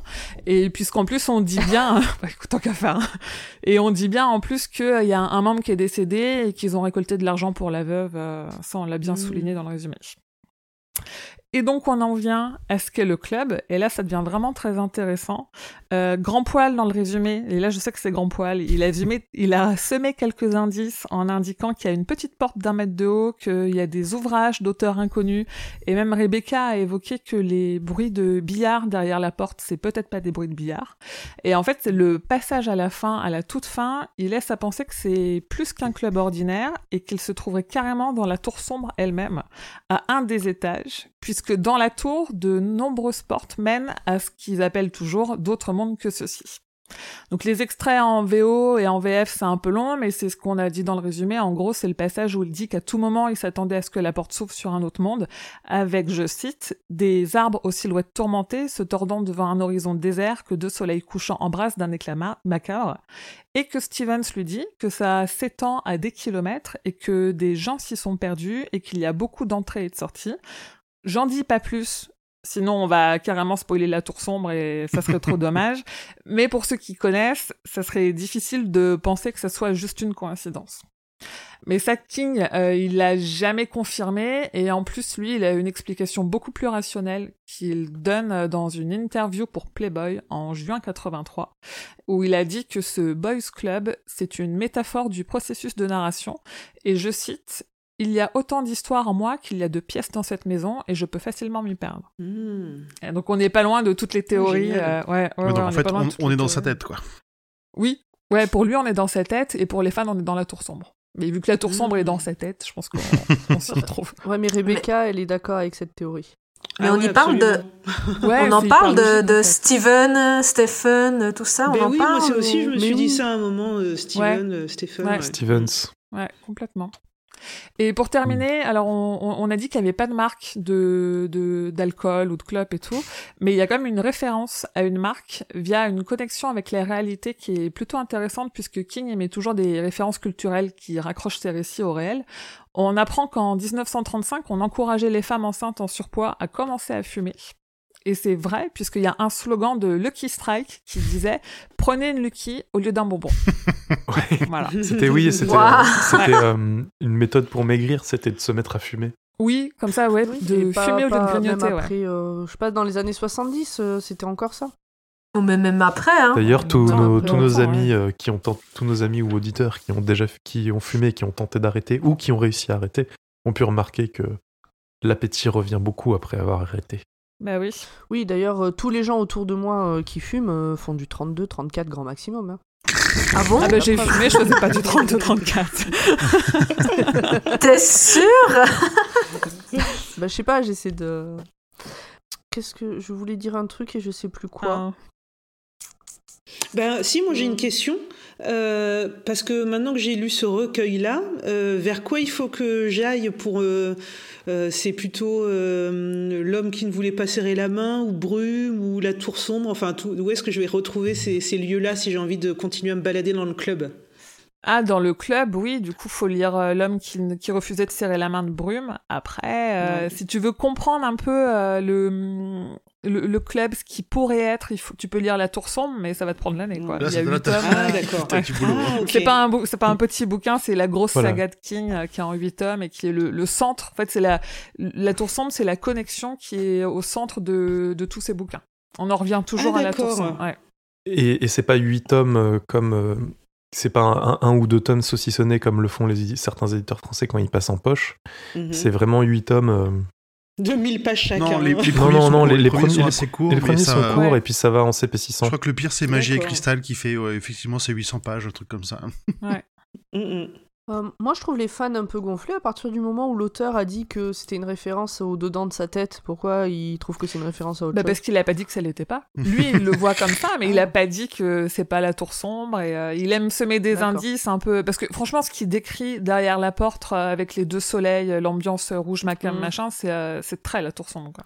Ouais, les deux soleils, ouais, clairement. Et puis c'est cool de, c'est toujours bien. cool de, de faire des théories et de se dire ah mais là est-ce que ça serait pas ça? C'est du coup on va hyper loin, hein, mais mais c'est plutôt cool. Mhm. Est-ce que quelqu'un a quelque chose à rajouter? C'est bon pour Bah, moi. non. Non. Eh bien, je propose de passer aux adaptations du livre et c'est Rebecca qui s'y colle. Oh yeah Parce qu'on fait bosser les invités. Ouais, c'est ça.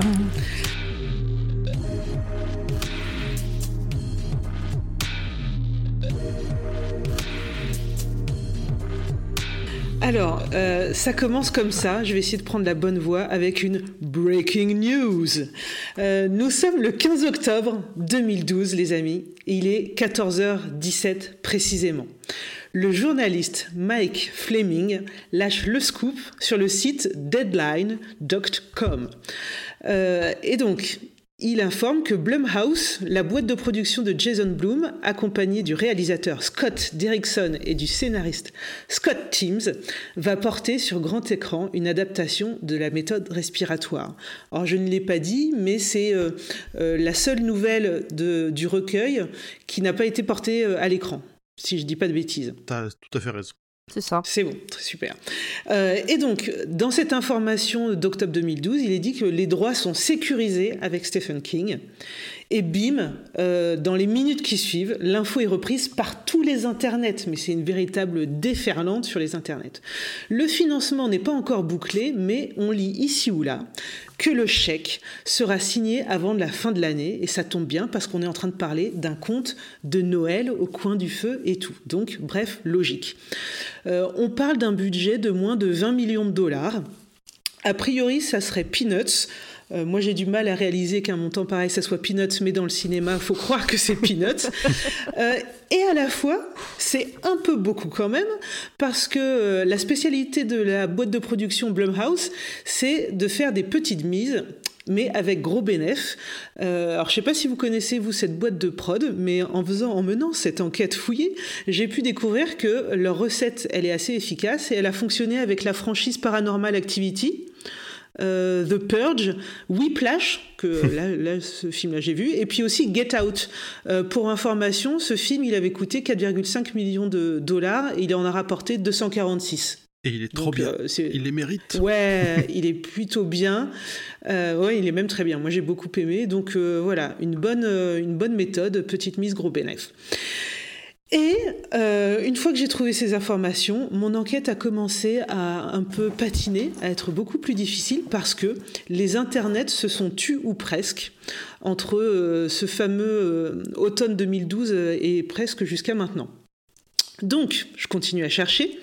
Euh, je vois passer en 2014 que le film serait entré en production, sauf que, euh, grande spécialiste euh, du cinéma que je suis, entré en production, je ne sais pas exactement ce que ça veut dire. Donc, je continue à farfouiller et là, je tombe sur une nouvelle piste, je suis contente, assez sérieuse. Je suis sur le site internet de la FT c'est la Film and Television Industry Alliance. et donc je trouve une fiche du film qui a été mise à jour euh, au 15 février 2017, qui annonce que le film est toujours en phase de, euh, de production, avec toujours le même trio. Les informations restent pauvres. On avance toujours un peu plus en 2017 et nous sommes à l'été, il fait chaud, il fait beau et enfin de nouvelles informations sortent. Alors je ne sais pas si elles sont bonnes ou mauvaises, vous me direz. Et finalement, on est passé d'un projet d'adaptation au cinéma à un projet d'adaptation à la télé pour une mini-série. Et là, James Bloom, donc le producteur principal, ne sera plus seul. Et là, j'étais, euh, je trouvais ça assez génial. Roulement de tambour, cet homme est un visionnaire puisque à l'été 2017, il décide de s'acoquiner avec Weinstein Télévision. Vous savez, Weinstein comme Harvey Weinstein. Alors, je, ne suis pas sûr de bien prononcer je son nom. Je crois qu'on dit Weinstein. Weinstein. Ouais, on dit l'autre gros connard de merde. ça, marche on peut le dire aussi comme ça. La flaque de pisse. Exactement. Et là, ça m'a fait beaucoup rire parce qu'on est en, à l'été 2017 euh, et euh, trois mois après, automne 2017, c'est euh, l'affaire euh, donc Weinstein, Weinstein, comme on veut, qui éclate pour, pour vous savez quoi, euh, agression sexuelle, je ne sais pas s'il y a eu viol aussi, enfin bref, euh, des, et qui concerne plusieurs femmes, plusieurs comédiennes ou productrices, etc. Donc vraiment pas chouette. Et ce qui m'a fait tout de même rire, c'est que dans cette nouvelle, la méthode respiratoire, ben, on est autour d'un boys club quand même. Et l'idée d'un boys club, donc un truc de mec avec en plus cerise sur le gâteau euh, l'affaire euh, Weinstein, je trouvais que c'était euh, bah, ça marchait pas du tout. D'autant plus que l'auteur, il prend le temps de citer dans sa nouvelle. D'ailleurs, je sais pas si on en a parlé dans le résumé. Il fait référence à, Gloria, Stenheim, non Stenem, je sais pas comment pareil, je sais pas comment on prononce son nom.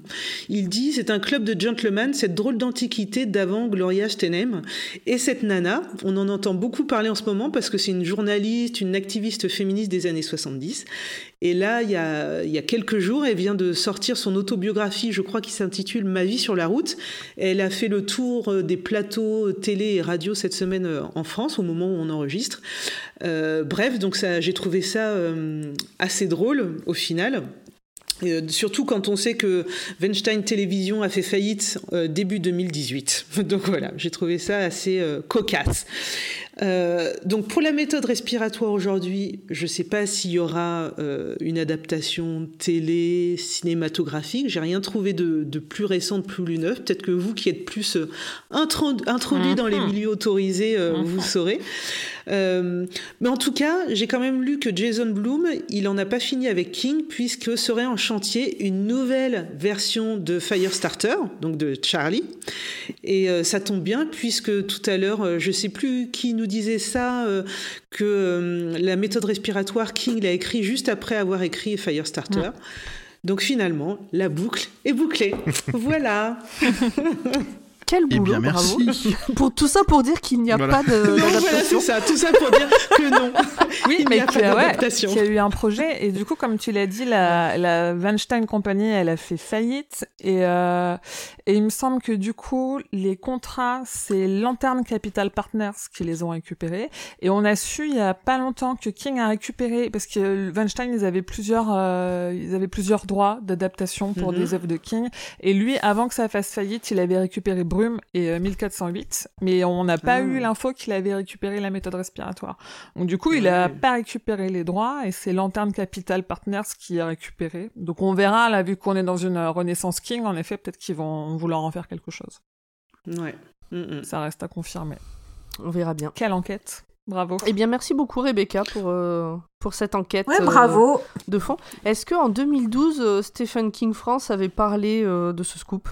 Oh alors, je- alors là, pour le coup, j'ai pas noté le- Mhm. la myriade de sites internet où j'ai vu l'info reprise. Je, je saurais Ouais, pas mais dire. ça, Émilie saura nous dire vu que c'est son site. Non, en 2012, c'était encore un Tumblr. Donc c'était, je pense que si j'en ai parlé, c'était plutôt sur Twitter. Mais j'ai retrouvé, j'en avais reparlé en 2017 parce que Deadline, Mhm. ils ont refait un article euh, en 2017 pour dire, euh, pour faire le point sur tous les projets d'adaptation de King qui étaient en cours. Et du coup, ils avaient ressorti l'info de la méthode respiratoire. Donc ce que tu disais, Rebecca, avec ce sera une série, machin, c'est plus un film. Et depuis, euh, depuis plus rien. Ouais. Moi, j'ai une question. Euh, je- J'espère qu'aucun euh, auditeur euh, nous l'a posée, sinon tant pis. Est-ce que euh, vous avez envie de la voir, cette non. adaptation? Ah non, pas du tout. Enfin, moi non. Moi, Je vois pas comment elle peut être bien. Ah ouais. Ça, ça me ferait Mm. peur. Et ça va être crade pour crade, ils vont faire du Eli Ross avec euh, Hostel, quoi, tu vois. Enfin, ça va être euh, un peu sale, euh, sans intérêt. Bah pour moi, ce que je me suis dit en, en ayant lu les, les quatre nouvelles, les trois premières, en fait, je vous avoue que j'ai pas vu les films. Et euh, ce que j'aimais beaucoup et que je trouvais très beau et très visuel, en tout cas à m'imaginer, c'était cette ambiance de soleil, d'une lumière très blanche, de la poussière et tout.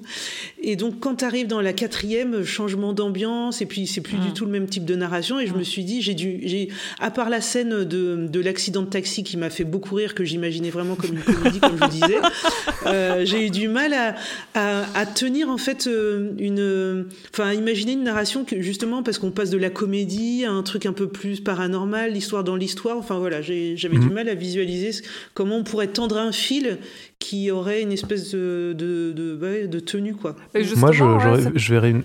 Pardon. Vas-y. Non, mais je, je voulais dire, ça peut. hum, Parce que tu dis qu'il y a et de l'horreur et, et de l'humour, et du coup, ça me fait penser un peu à Creepshow. Tu vois, un mini sketch comme ça, euh, mi-sale, mi-rigolo, ça, pourrait, ça pourrait le faire. Moi, je verrais carrément pas une adaptation de, de l'histoire au milieu, mais plutôt justement de l'histoire autour, donc euh, de- du club. Euh, un peu dans le style, je sais pas si vous avez vu The Man from Earth. C'est un huis clos Ah oui. où il y a des gens qui, et c'est juste des gens qui discutent. Et je pense que dans le, un truc dans ce style-là, avec bien sûr l'ambiance un petit peu hum, étrange et surnaturelle du club, mais sans, sans forcément rentrer dans les détails des histoires et sans forcément montrer les histoires. Juste laisser euh, un acteur là, raconter l'histoire justement de la méthode respiratoire en, s- en, en laissant l'acteur euh, jouer et euh, son talent et euh, trouver un acteur qui a un bon talent de narrateur pour justement euh, raconter l'histoire de la méthode respiratoire. Et ça, ça tiendrait pas forcément sur un long métrage, mais peut-être sur un moyen métrage. Alors d'ailleurs, ce que tu dis là, ça me fait penser à quelque chose. C'est une information que j'ai pas repris dans ma chronique parce que j'ai pas réussi à la sourcer. Je suis allée euh, sur le site internet d'une nana qui, euh, qui doit être une américaine peut-être, qui est euh, fan de King. Elle a aussi un podcast d'ailleurs. Et elle disait que sur, sur le projet d'adaptation, euh, ça se concentrerait sur la relation entre Sandra et le médecin et pas tant sur le club. Mhm. Et donc je trouvais ça vraiment bizarre parce que pour moi c'était la partie la moins intéressante euh, de, de, Oui, de mais l'histoire. Est-ce qu'elle s'appellerait pas Ouais. Emily non, c'était pas moi. Mince. Non, bah, vous devez la connaître, mais j'ai pas noté les références que vu que l'info était pas sourcée, je me disais est-ce que c'est, Ouais. euh, je sais pas où est-ce que d'où ça sort quoi. Donc euh, bref. Moi, je verrais vraiment une, une série, par contre. Mais vraiment, je trouve le format s'y prête.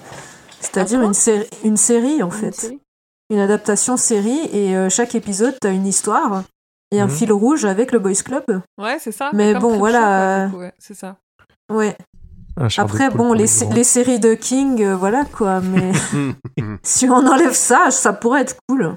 Oh, ça me fait penser à un truc, mais on le verra après dans les questions des, des, des auditeurs et auditrices. Ok. Ok. Eh bien, puisque on a fait le tour, on est, on est resté pas mal euh, sur le fait euh, sur- pour une adaptation qui n'existe pas. Euh, Sur les je- non-adaptations, on a fait le tour. Je propose qu'on passe à une des meilleures parties euh, de cet épisode, la Ah là de Urde. Pas de pression. hein. Ouais. Faites gaffe, je vais bientôt y croire si vous continuez. Ah Donc, mais euh, euh, moi je suis au taquet à chaque fois. D'ailleurs, je Donc, pas lu euh, en avance pour pouvoir la découvrir maintenant. oui, tu gardes la surprise. Enfin, j'espère une bonne surprise.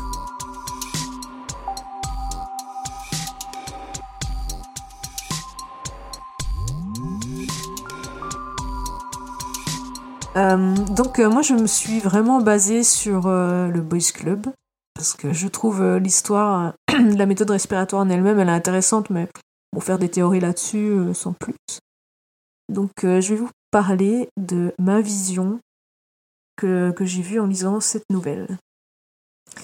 Les histoires façonnent l'humanité depuis la nuit des temps, qu'elles soient réelles, inventées ou les deux à la fois. Elles nous suivent et vivent par elles-mêmes pendant des siècles ou meurent en tombant dans l'oubli. Mais que sont-elles entre ces deux étapes? Il y a un endroit spécial, le club des gentlemen, où chaque homme a la possibilité de créer des histoires et de les partager. Alors, chaque homme, mais aussi chaque femme, mais remis dans l'époque, c'est plutôt homme. Pour y entrer, vous devez être invité par un autre membre qui, qui aura su juger vos capacités de création et d'inventivité.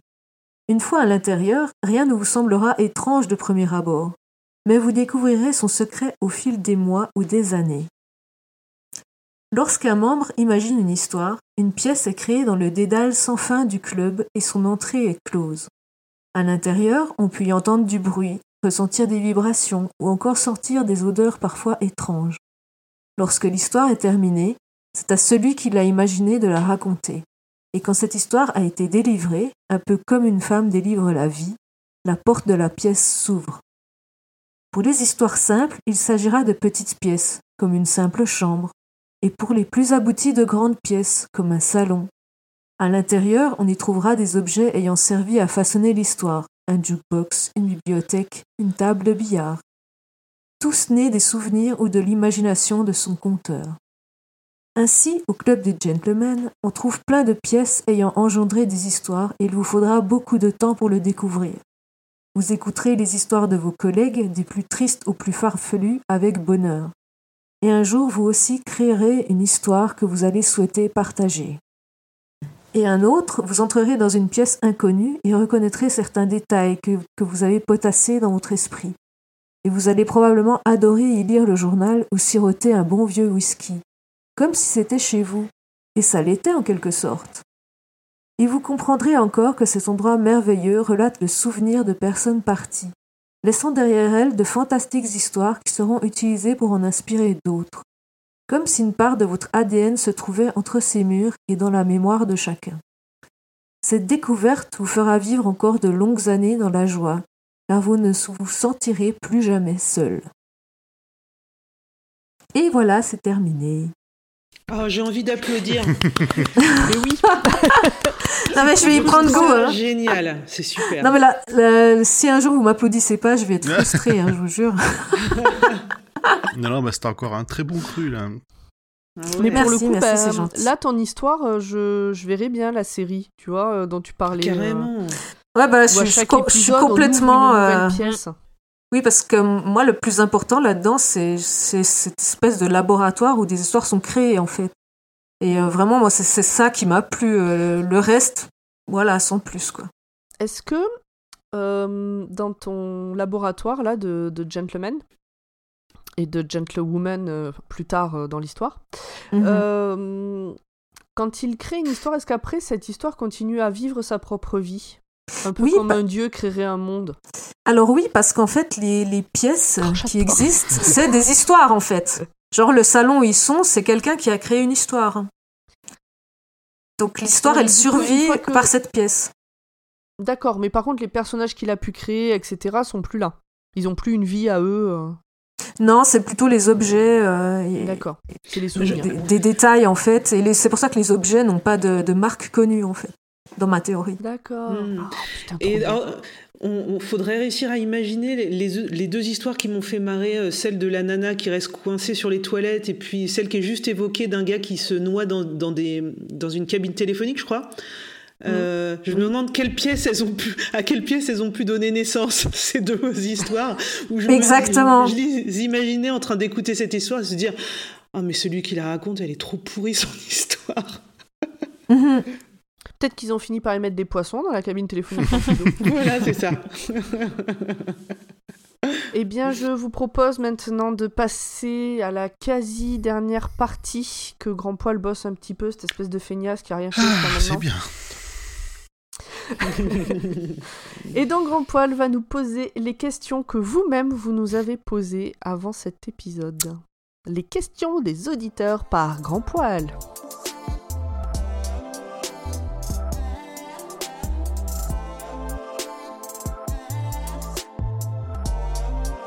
Alors, ça va être un petit peu compliqué parce que je pense qu'on a répondu à beaucoup, mais je vais quand même les poser parce que certains ont fait des pavés et méritent d'être cités. Alors le premier c'est Rimton sur euh, sur Facebook qui nous pose qui nous a laissé le commentaire suivant. La question qui me vient à l'esprit est forcément celle que tout le monde se pose, y compris le personnage principal sans oser la formuler à Stevens. Où sont-ils vraiment quand ils sont dans ce club? Et bien sûr, à quoi vous fait penser l'évocation de cet entre-deux mondes à deux soleils faite par Monsieur Hadley? Est-ce que ça évoque pour vous la phrase? Alors, alors déjà, cette première question. Oh, première question.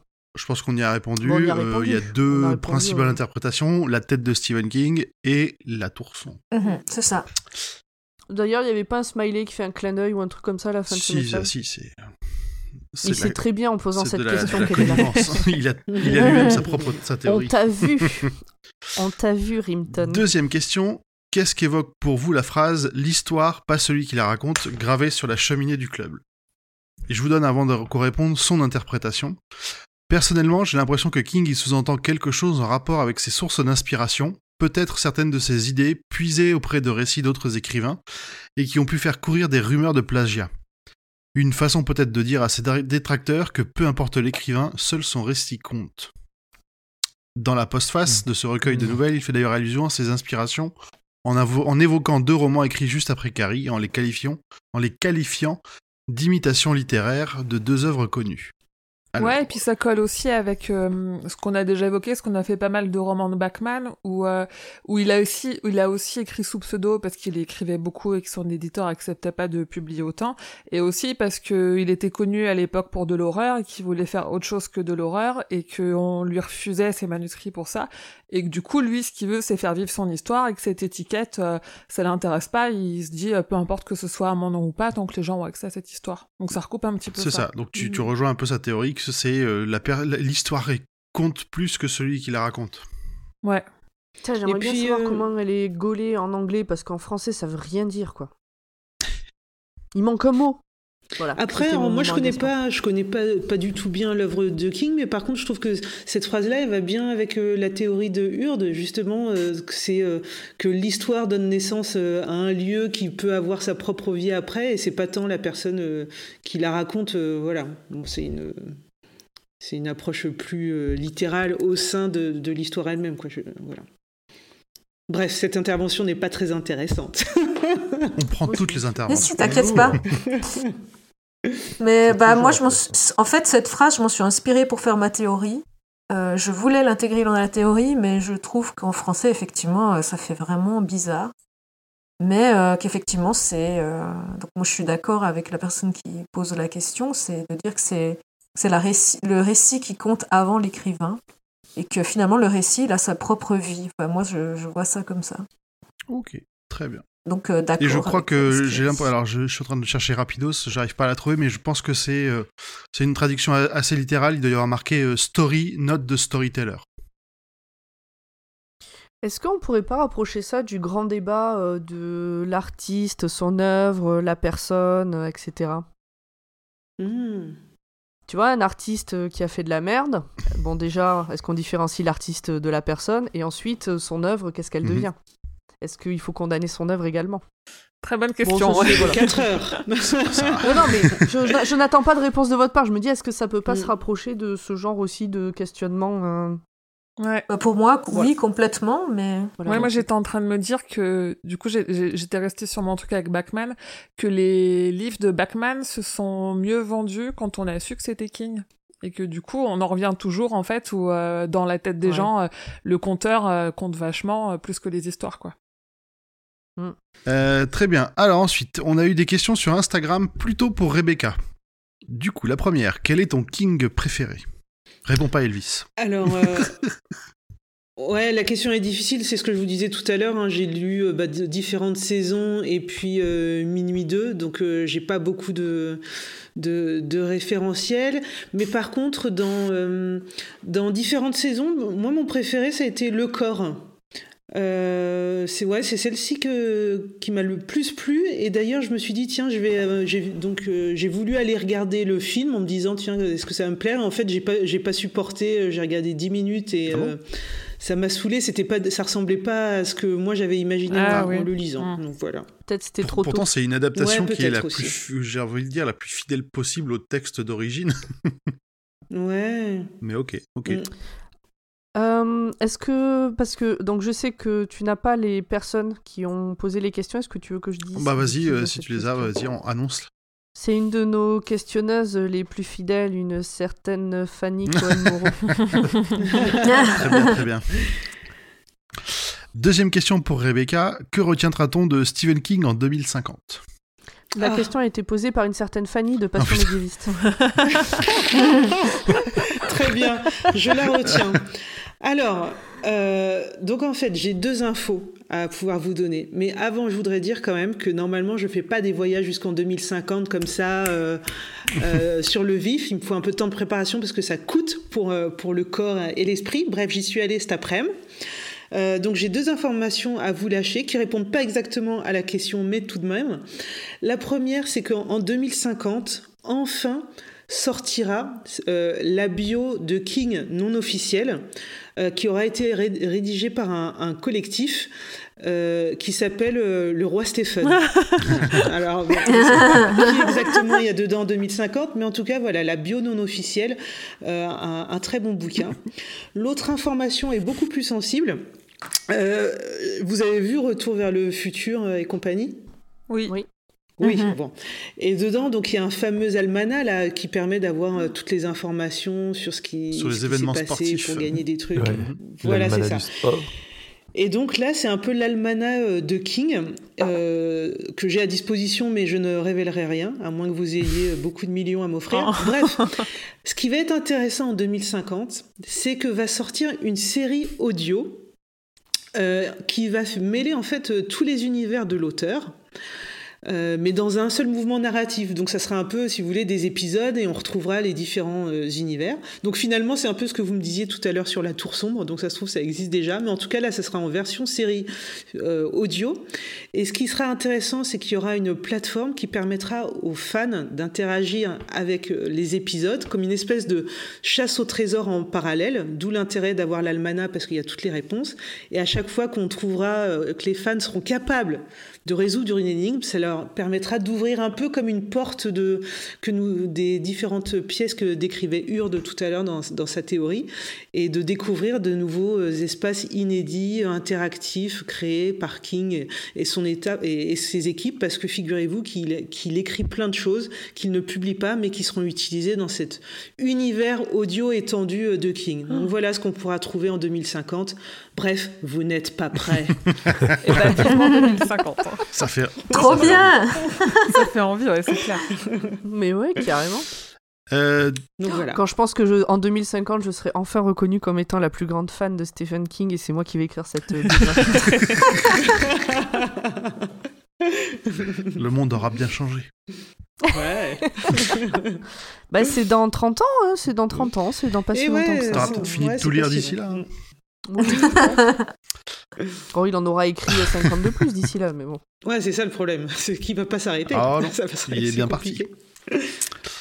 Ok, pour continuer, alors, une question. Ben, en tout cas, merci encore Oui, pour cette pardon, réponse, très c'est bien.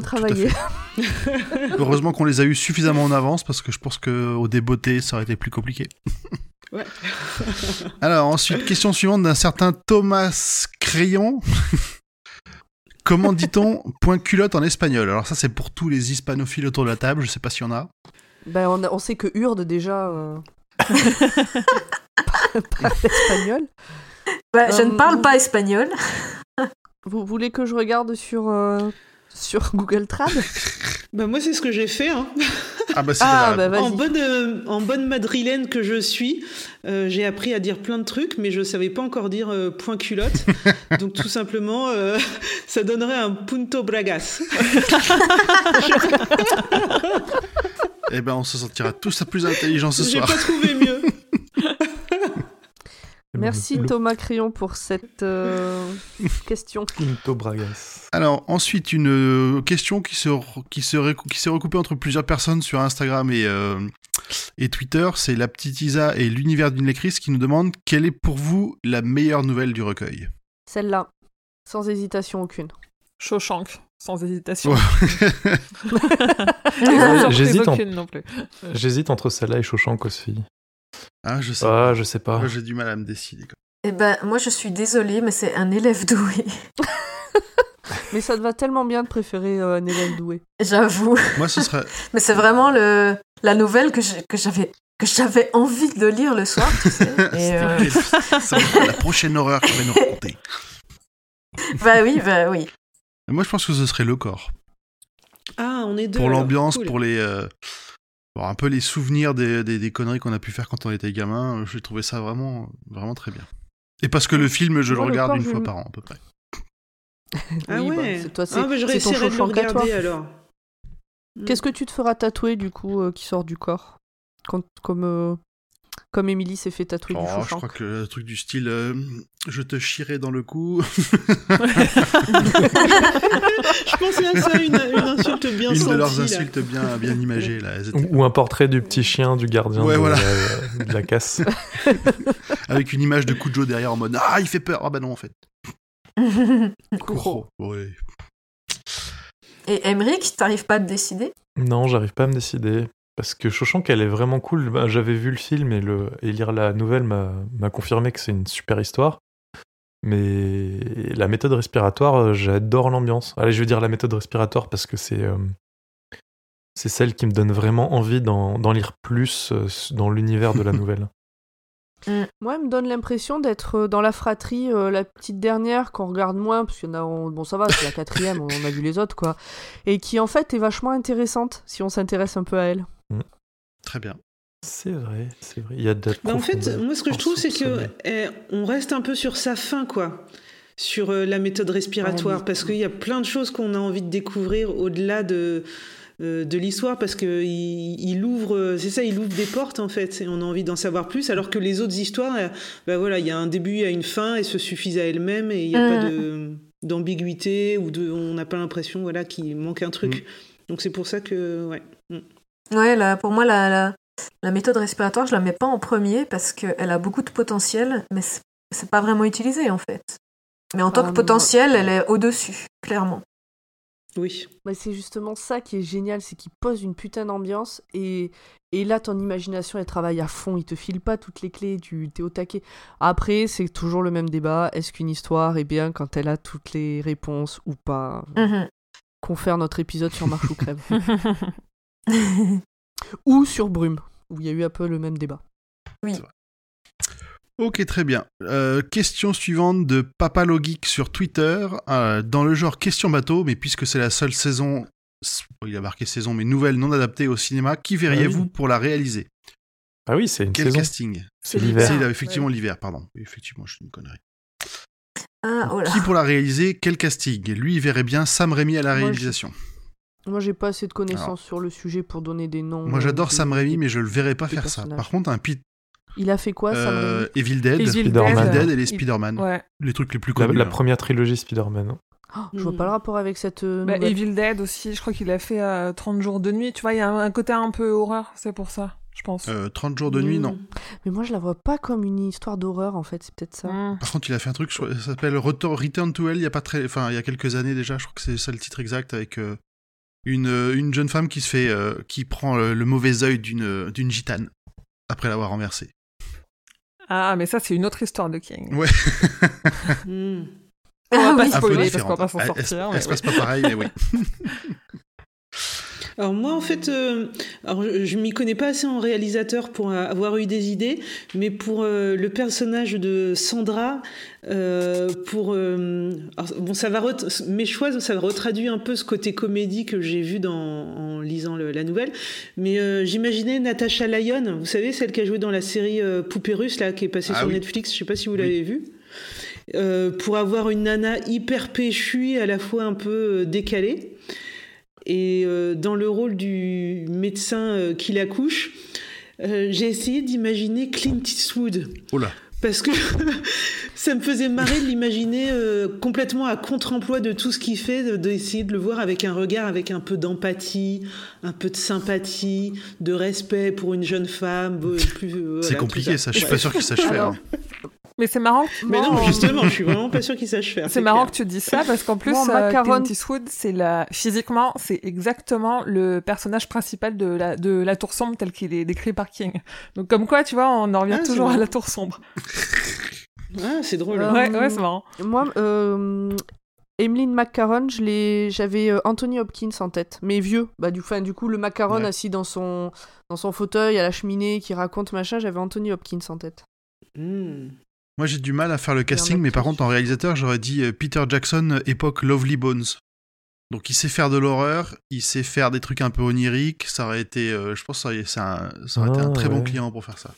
Dans, dans le rôle de Macaron en vieux et en jeune, puisqu'il faut bien qu'il soit jeune si on veut adapter la partie méthode respiratoire, même si moi j'ai dit que je ne voyais pas trop cette partie adaptée, j'avais pensé à la technique qu'a fait, le, qu'a fait euh, Marvel pour ses films, euh, du père de Tony Stark, qui est joué euh, par. ah, je sais plus son nom. Là, un acteur qui a les cheveux blancs et qui joue dans Mad Men aussi.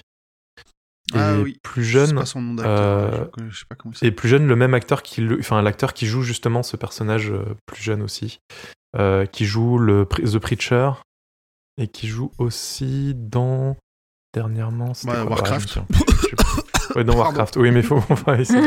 C'est euh, Dominique Cooper. Dominique Cooper, voilà. Ouais, il pourrait, il ferait, il pourrait être pas mal. Et dans le rôle de David, je voyais, mais le souci c'est qu'il est un peu trop vieux, Ian McKellen. Hmm. Ah, oui. Quoique non, il a, il a l'âge, il a l'âge de David euh, à peu près euh, au moment de, au moment où il raconte. Au moment où il raconte. Hein. Mais pour le rajeunir, il faudrait utiliser des technologies qui sont quasi au point, mais pas tant que ça.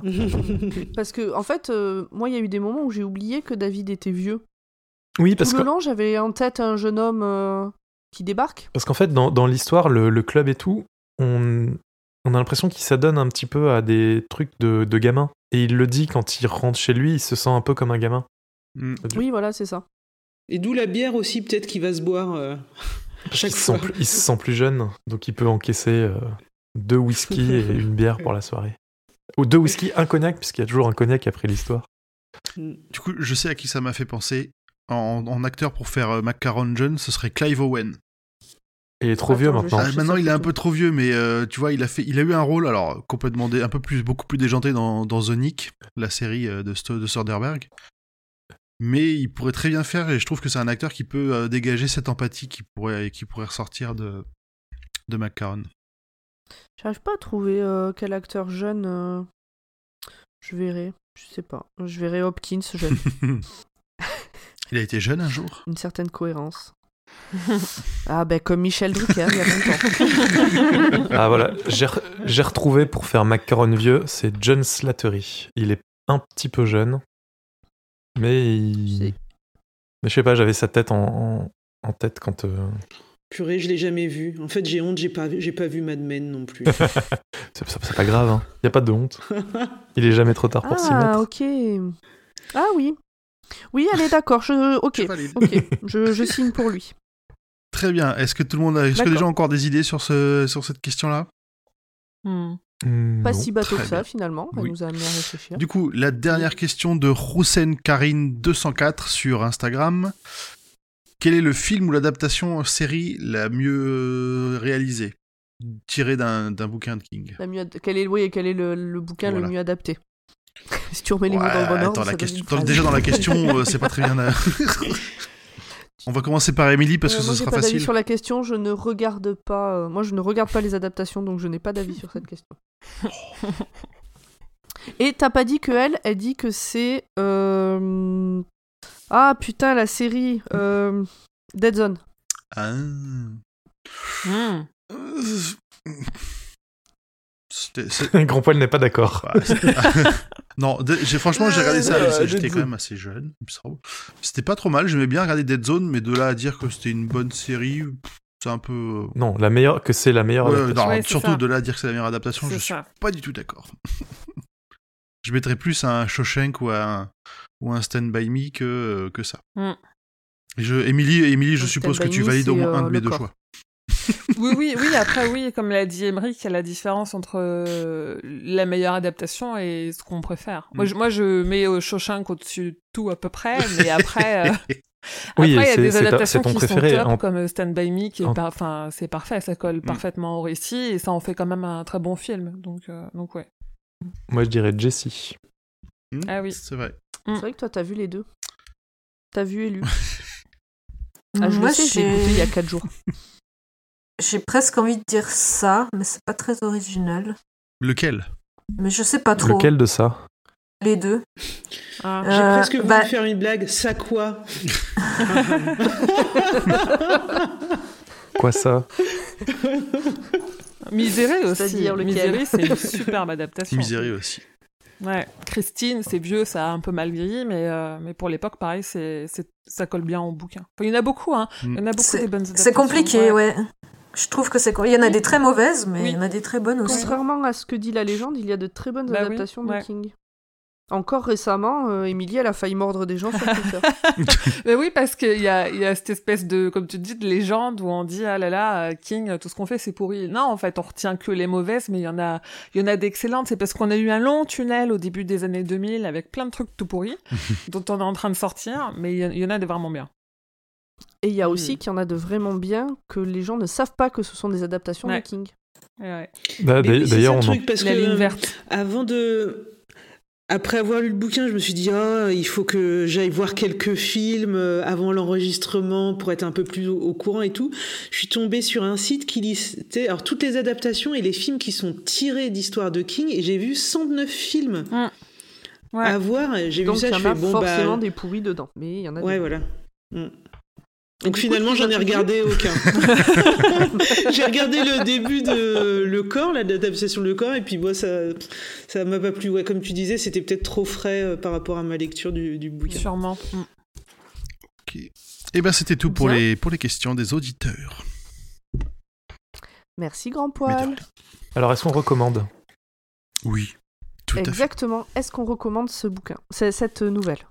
Oui. Ah oui. Là, on peut même, c'est la dernière, on peut même recommander le bouquin dans sa totalité, je pense. Sauf Ouais, un élève doué. Oui, moi je recommande Non, tout, même. le, tout le recueil, effectivement. Même un élève doué, Alors, je pense, ça donne une bonne. euh, comme, comme en fait les autres, elles sont pas spécialement dans l'horreur et que c'est signé Stephen King, euh, ça pourrait euh, laisser croire qu'il n'y a pas d'horreur. Alors qu'un élève doué met un bon Ah, point horrible, sur sa façon de raconter l'horreur, justement. Une- Oui, c'est ce ouais, qui est le donc, plus proche euh, de, de certaines, euh, de certains, de, cer- enfin, de, ce- de ce pourquoi il est le plus connu en fait. Mm. Ça, elle est horrible et sa façon de raconter cette horreur, je trouve, est assez proche de ce qu'on peut retrouver dans ces nouvelles d'horreur plus fantastiques. Enfin, ces nouvelles, ces histoires d'horreur plus fantastiques. Euh, comme Julien n'est pas là, je vais le remplacer sur euh, cette partie-là et dire euh, Ouais, mais est-ce que vous le conseilleriez comme euh, premier bouquin Oui, euh, pour rentrer Tout dans à le fait. Carrément. Tout à fait. Carrément. Ouais. En disant attention, la, la, deuxième, c'est la deuxième? La deuxième est horrible. Oui, non, oui. Mais oui, oui, je le conseille carrément comme premier bouquin. Oui, tout le bouquin, mais cette nouvelle-là, la méthode respiratoire. Bah non, puisqu'on a dit qu'on conseillait le bouquin, donc je conseille le bouquin. Et quand on a fait la méthode respiratoire, on a dit qu'on qu'on conseillait pas de commencer par ça. Si on prend le bouquin dans son ensemble, oui, je le conseille comme premier bouquin de King. D'accord. Mais la nouvelle en elle-même Bah non, mais on l'a dit, et on euh, l'a déjà dit. Ah bon? Bah, en tout cas, moi qui ai lu euh, Minuit 2, mais genre, je, Euh, le, pardon, un élève, je disais un élève, doué, un élève doué, non, mais la méthode respiratoire, oui, je la conseille euh, comme première. euh, Pardon. Putain, Et je me fais engueuler. en- Non, mais genre, on était. Mais si on l'a dit Bah, parce que tu te focalisais tellement sur euh, le fait d'éliminer un élève doué du recueil si on conseillait le recueil, Non, c'était pour. euh, tu, et que tu enchaînes direct sur le euh, fait que tu remplaces Julien en disant oui, mais je pensais que tu parlais de euh, un élève doué. Non, non, non, non, non, bah non, je, je parlais de. Donc non, De la oui. méthode la respiratoire. méthode respiratoire, oui, oui, la méthode respiratoire, euh, tout à fait.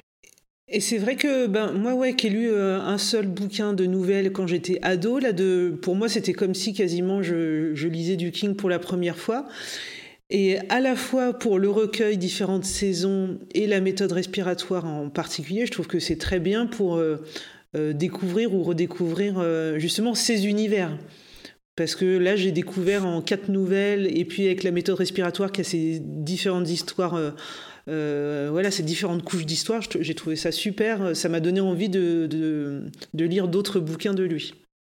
Cool. Ouais, moi je suis aussi assez d'accord. pas commencer par la méthode respiratoire, mais bien terminer le, le volume avec la méthode respiratoire, parce que je trouve vraiment cette nouvelle, elle donne envie de lire d'autres choses. Mais il faut en avoir lu eh. D'autres avant. Eh, vous croyez que ça serait pas un peu réfléchi euh, dans quel ordre vous avez mis Tu crois? Genre son éditeur aurait bien fait le taf. Genre s'il commence, euh, s'il avait commencé le recueil par le, un élève doué, je pense que personne n'aurait lu la, lu ah ouais, c'est clair. Ça aurait été compliqué. Ça me fait un peu penser à la première saison de Black Mirror le premier épisode de la première saison a rebuté énormément ah de gens. Bah oui. alors que aucun des épisodes suivants n'est en lien et ne ressemble à ce premier mm. épisode. Moi, quand les gens me parlent de Black Mirror, je leur dis ne commencez pas par l'épisode 1, saison 1. Mm. Regardez-le plus tard quand vous serez habitué à la série et que vous aimerez bien déjà. Mais là, c'est un peu pareil. Selon par quoi tu commences, bah tu, tu vas plus jamais plus loin, quoi. Chacun a sa sensibilité. C'est vrai. Oui, absolument. Bon, je pense qu'il est temps de parler euh, business. Alors d'abord le concours, puisque comme pour les, pour les hum, nouvelles précédentes, on va vous faire gagner un exemplaire, enfin trois exemplaires, un sur Twitter, un sur Facebook et un sur Instagram, euh, du recueil différentes saisons. Euh, on ne sait pas encore au moment où on enregistre si on vous posera une question ou si on vous dira juste de faire du, retweet ou quoi. Ce qui est sûr, c'est que euh, euh, écoutez, enfin lisez bien la question euh, avant d'y répondre. Ah à l'heure actuelle, au moment où on enregistre, est en train de se dérouler le, le, concours en lien avec eh un ben, élève doué. Brillant, hein. Et personne, pour l'instant, personne n'a donné la bonne réponse. Par contre, tout le monde copie les uns sur les autres. Donc on en est à euh, je sais plus, 12 heures, 13 heures de concours. On a plein de réponses sur Facebook, Instagram et Twitter. Et absolument personne n'a la bonne réponse, même les gens qui disent avoir shame, l'épisode. Shame, diling, diling, diling, shame. Donc euh, voilà, ne, faites pas ça. Euh, réfléchissez avant de répondre et ne copiez pas sur les autres. donc ça, c'était pour le concours. Donc concours en lien avec les éditions Livres de poche qui ont de l'actu, je pense, en ce moment. Là, début avril, euh, il y a des bouquins qui sortent avec. Euh, parce que là, on enregistre le 25 mars, donc on sortira mi-mai. Donc on n'a pas l'actu, on l'a déjà dit dans l'épisode d'avant, l'actu d'avril. C'est ça.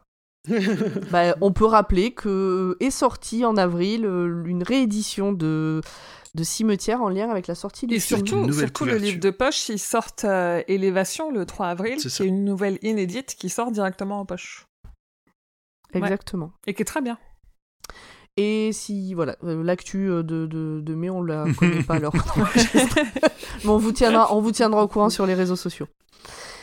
Euh, ensuite, bah, faut pas oublier que le roi Steven fait, est membre du label Podcut, qui contient 22 autres podcasts qui sont tous très bien. Il y en a un que vous voulez, dont vous voulez parler en particulier? Il y a, Je crois qu'il y a un podcast où il parle des livres de Stephen King. Il est vachement bien. Ça pourrait vous intéresser vu que vous écoutez. La Gazette. Oui, la Gazette. Non, écoutez la Gazette. Hein. écoutez la Gazette. Écoutez la Gazette du Maine.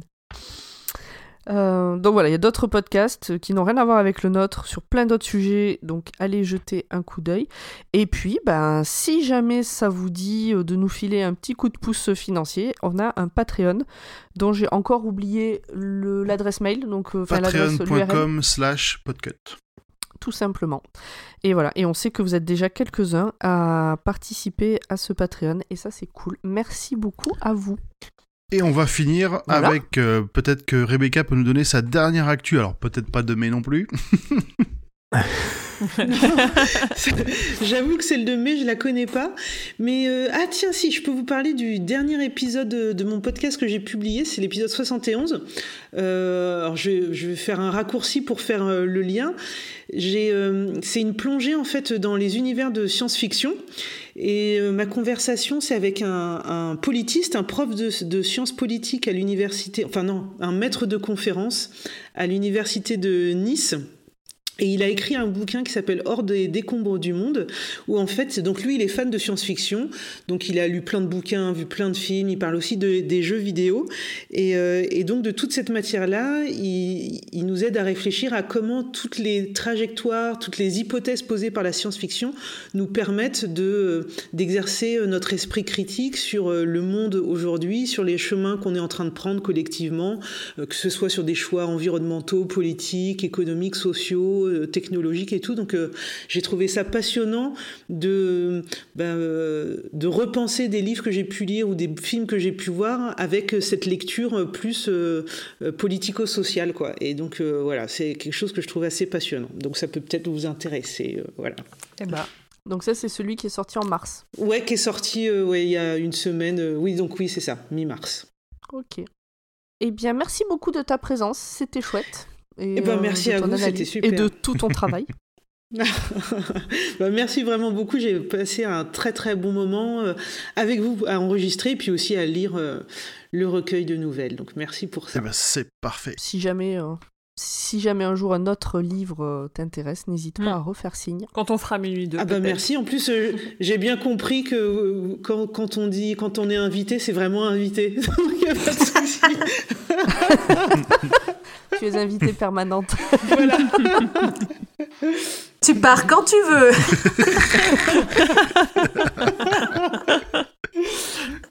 bon, ben, je crois que là, ça y est, on peut se dire euh, au revoir. Eh bien, Et, bonsoir, euh, bonne journée. Et à la Adieu. prochaine fois. Ouais. Bye bye, des bisous. Bye. Smouk, smouk. Ouin.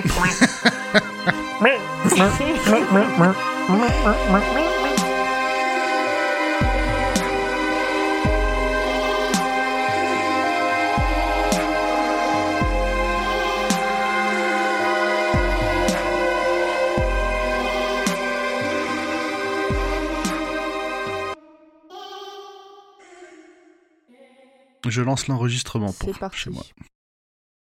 Ok, et eh ben écoutez, je, si tout le monde est, est- est motivé et chaud, je vous propose qu'on s'y mette.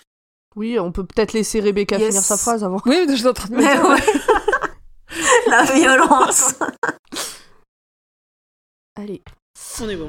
Bonjour, bonsoir, bienvenue dans ce douzième épisode maintenant de, du Roi Steven. Ce soir, autour de la table virtuelle avec moi, il y a Grand Poil, Bonsoir. Urde, Coucou. Émilie, Bonsoir. Mais non, non, vous êtes sérieux Non, vous me faites une blague. Ah non, non, mais non, mais je te jure. Non, je te jure que non. Je te Mais non, jure, mais je moi, te- j'ai- je te montre- si tu veux, on t'enverra la piste Craig. Ça s'allume même pas. Mais non, mais, mais j'ai eu le même message que Pomme tout à l'heure. euh, Non, si, si, si, c'est tout le temps, c'est tout le temps, c'est tout le temps allumé. Bah, euh, parce que j'augmentais le gain, donc du coup, vu a, j'ai pas des voitures qui passent ou des portes qui se claquent, bah ça enregistre, tu vois. Mais, je peux pas faire mieux que ça. En fait, Rebecca, c'est un running gag. Ah ouais, À chaque fois, à chaque fois, Non, ça au moment. Non, mais- on l'entend ouais. pas. C'est relou. Mais que pour le bonjour. Bah oui, mais c'est relou. Mais moi, j'ai eu le même message que toi, Pomme, qui disait tout à l'heure, on vous entend pas, votre micro est pas branché, machin. Donc j'ai débranché, j'ai rebranché, mais on m'entendait parler. euh, Quand j'ai demandé à Grand Poil s'il m'entendait, il m'a entendu, quoi. Oh, c'est relou. Je sais Bon. pas quoi faire. Mais surtout, le, le truc qui est... Non, mais le truc qui est bizarre, c'est que là, je pense que euh, Discord t'a coupé parce que... Ah Bah là, ça vient de s'éteindre. Mais ça s'allume euh, vraiment très souvent. Mais oui. quand- Même quand tu parles pas. Ils doivent se méfier d'un explicite euh, lyrics à chaque Elle est- fois elle est qu'il punie de sa non, mais parce qu'il prend, moi, je, enfin, je vois que ça s'allume quand je respire trop près du micro, ou quand il y a une porte qui se claque, ou qu'il y a une moto qui passe, tu vois. Mais parce que Mm. vu qu'on m'entend pas à chaque fois que je Mhm. dis bonjour, et bah, du coup, je baisse, euh, enfin, j'ai, euh, la sensibilité, elle est, euh, elle est au max. Donc, il prend tous les sons qu'il y a autour. Donc, c'est ça le problème. Je fais une parenthèse et je sais que ça plaira à Julien euh, de couper ça. Euh, Rebecca, hésite pas à couper la parole parce que c'est un peu celui qui parle le plus fort qui, qui Mm. En fait, prend c'est la parole. surtout donc, que euh, le, quand on... attends pas forcément qu'on t'interroge ou que. Oui, voilà. oui, oui, y a pas de Et quand souci. fait le résumé, des fois, Pomme, elle nous laisse pas juste un petit, un petit espace de suspens pour qu'on se glisse dedans, il faut y aller franco. Ça marche, Faut pas de pas souci, hésiter. sur moi. Et au pire, on se dit, bah, enfin, t'inquiète pas, ça se passera bien, quoi. Tout le monde parlera, tout le monde dira ce qu'il a à dire, mais Ouais, voilà. ouais, ouais. Allez, on reprend. Donc le doc. Qu'est-ce qui s'est passé On a perdu qui Reb- Euh, Elle Ah, a perdu. Rebecca, merde. Hey, Rebecca a un petit souci. Ah oui. Enfin, elle est pas revenue, elle est... son ordi a bugué. Bon, bon, on attend. On est à petit peu, alors. 49 minutes pour euh, noter à Julien. Ça peut être intéressant qu'il le sache. Ça lui donnera. À 49 minutes de 49 grand poil. minutes. Euh, moi, j'étais à 49 minutes aussi, à peu près. Pareil. Ok, ok. Et on a- ouais, on a- Reviens Le chauffeur en panique arrivait trop vite et a dérapé. L'ambulance qui sortait de l'hôpital à ce moment-là a rebondi sur le piédestal d'Harriet d'Harriet White, pas d'Harriet Jones, ça n'a rien à voir. Arrête, Sur le ça commence à se voir les crossovers, White. fais gaffe. On Ouais, t'enchaîne, Ouais, ouais, tout à fait. je finissais de rechercher les trucs. J'ai pas trouvé. De boire une bière. On te voit. Une Elles Schlitz. sont vides. Elles sont vides.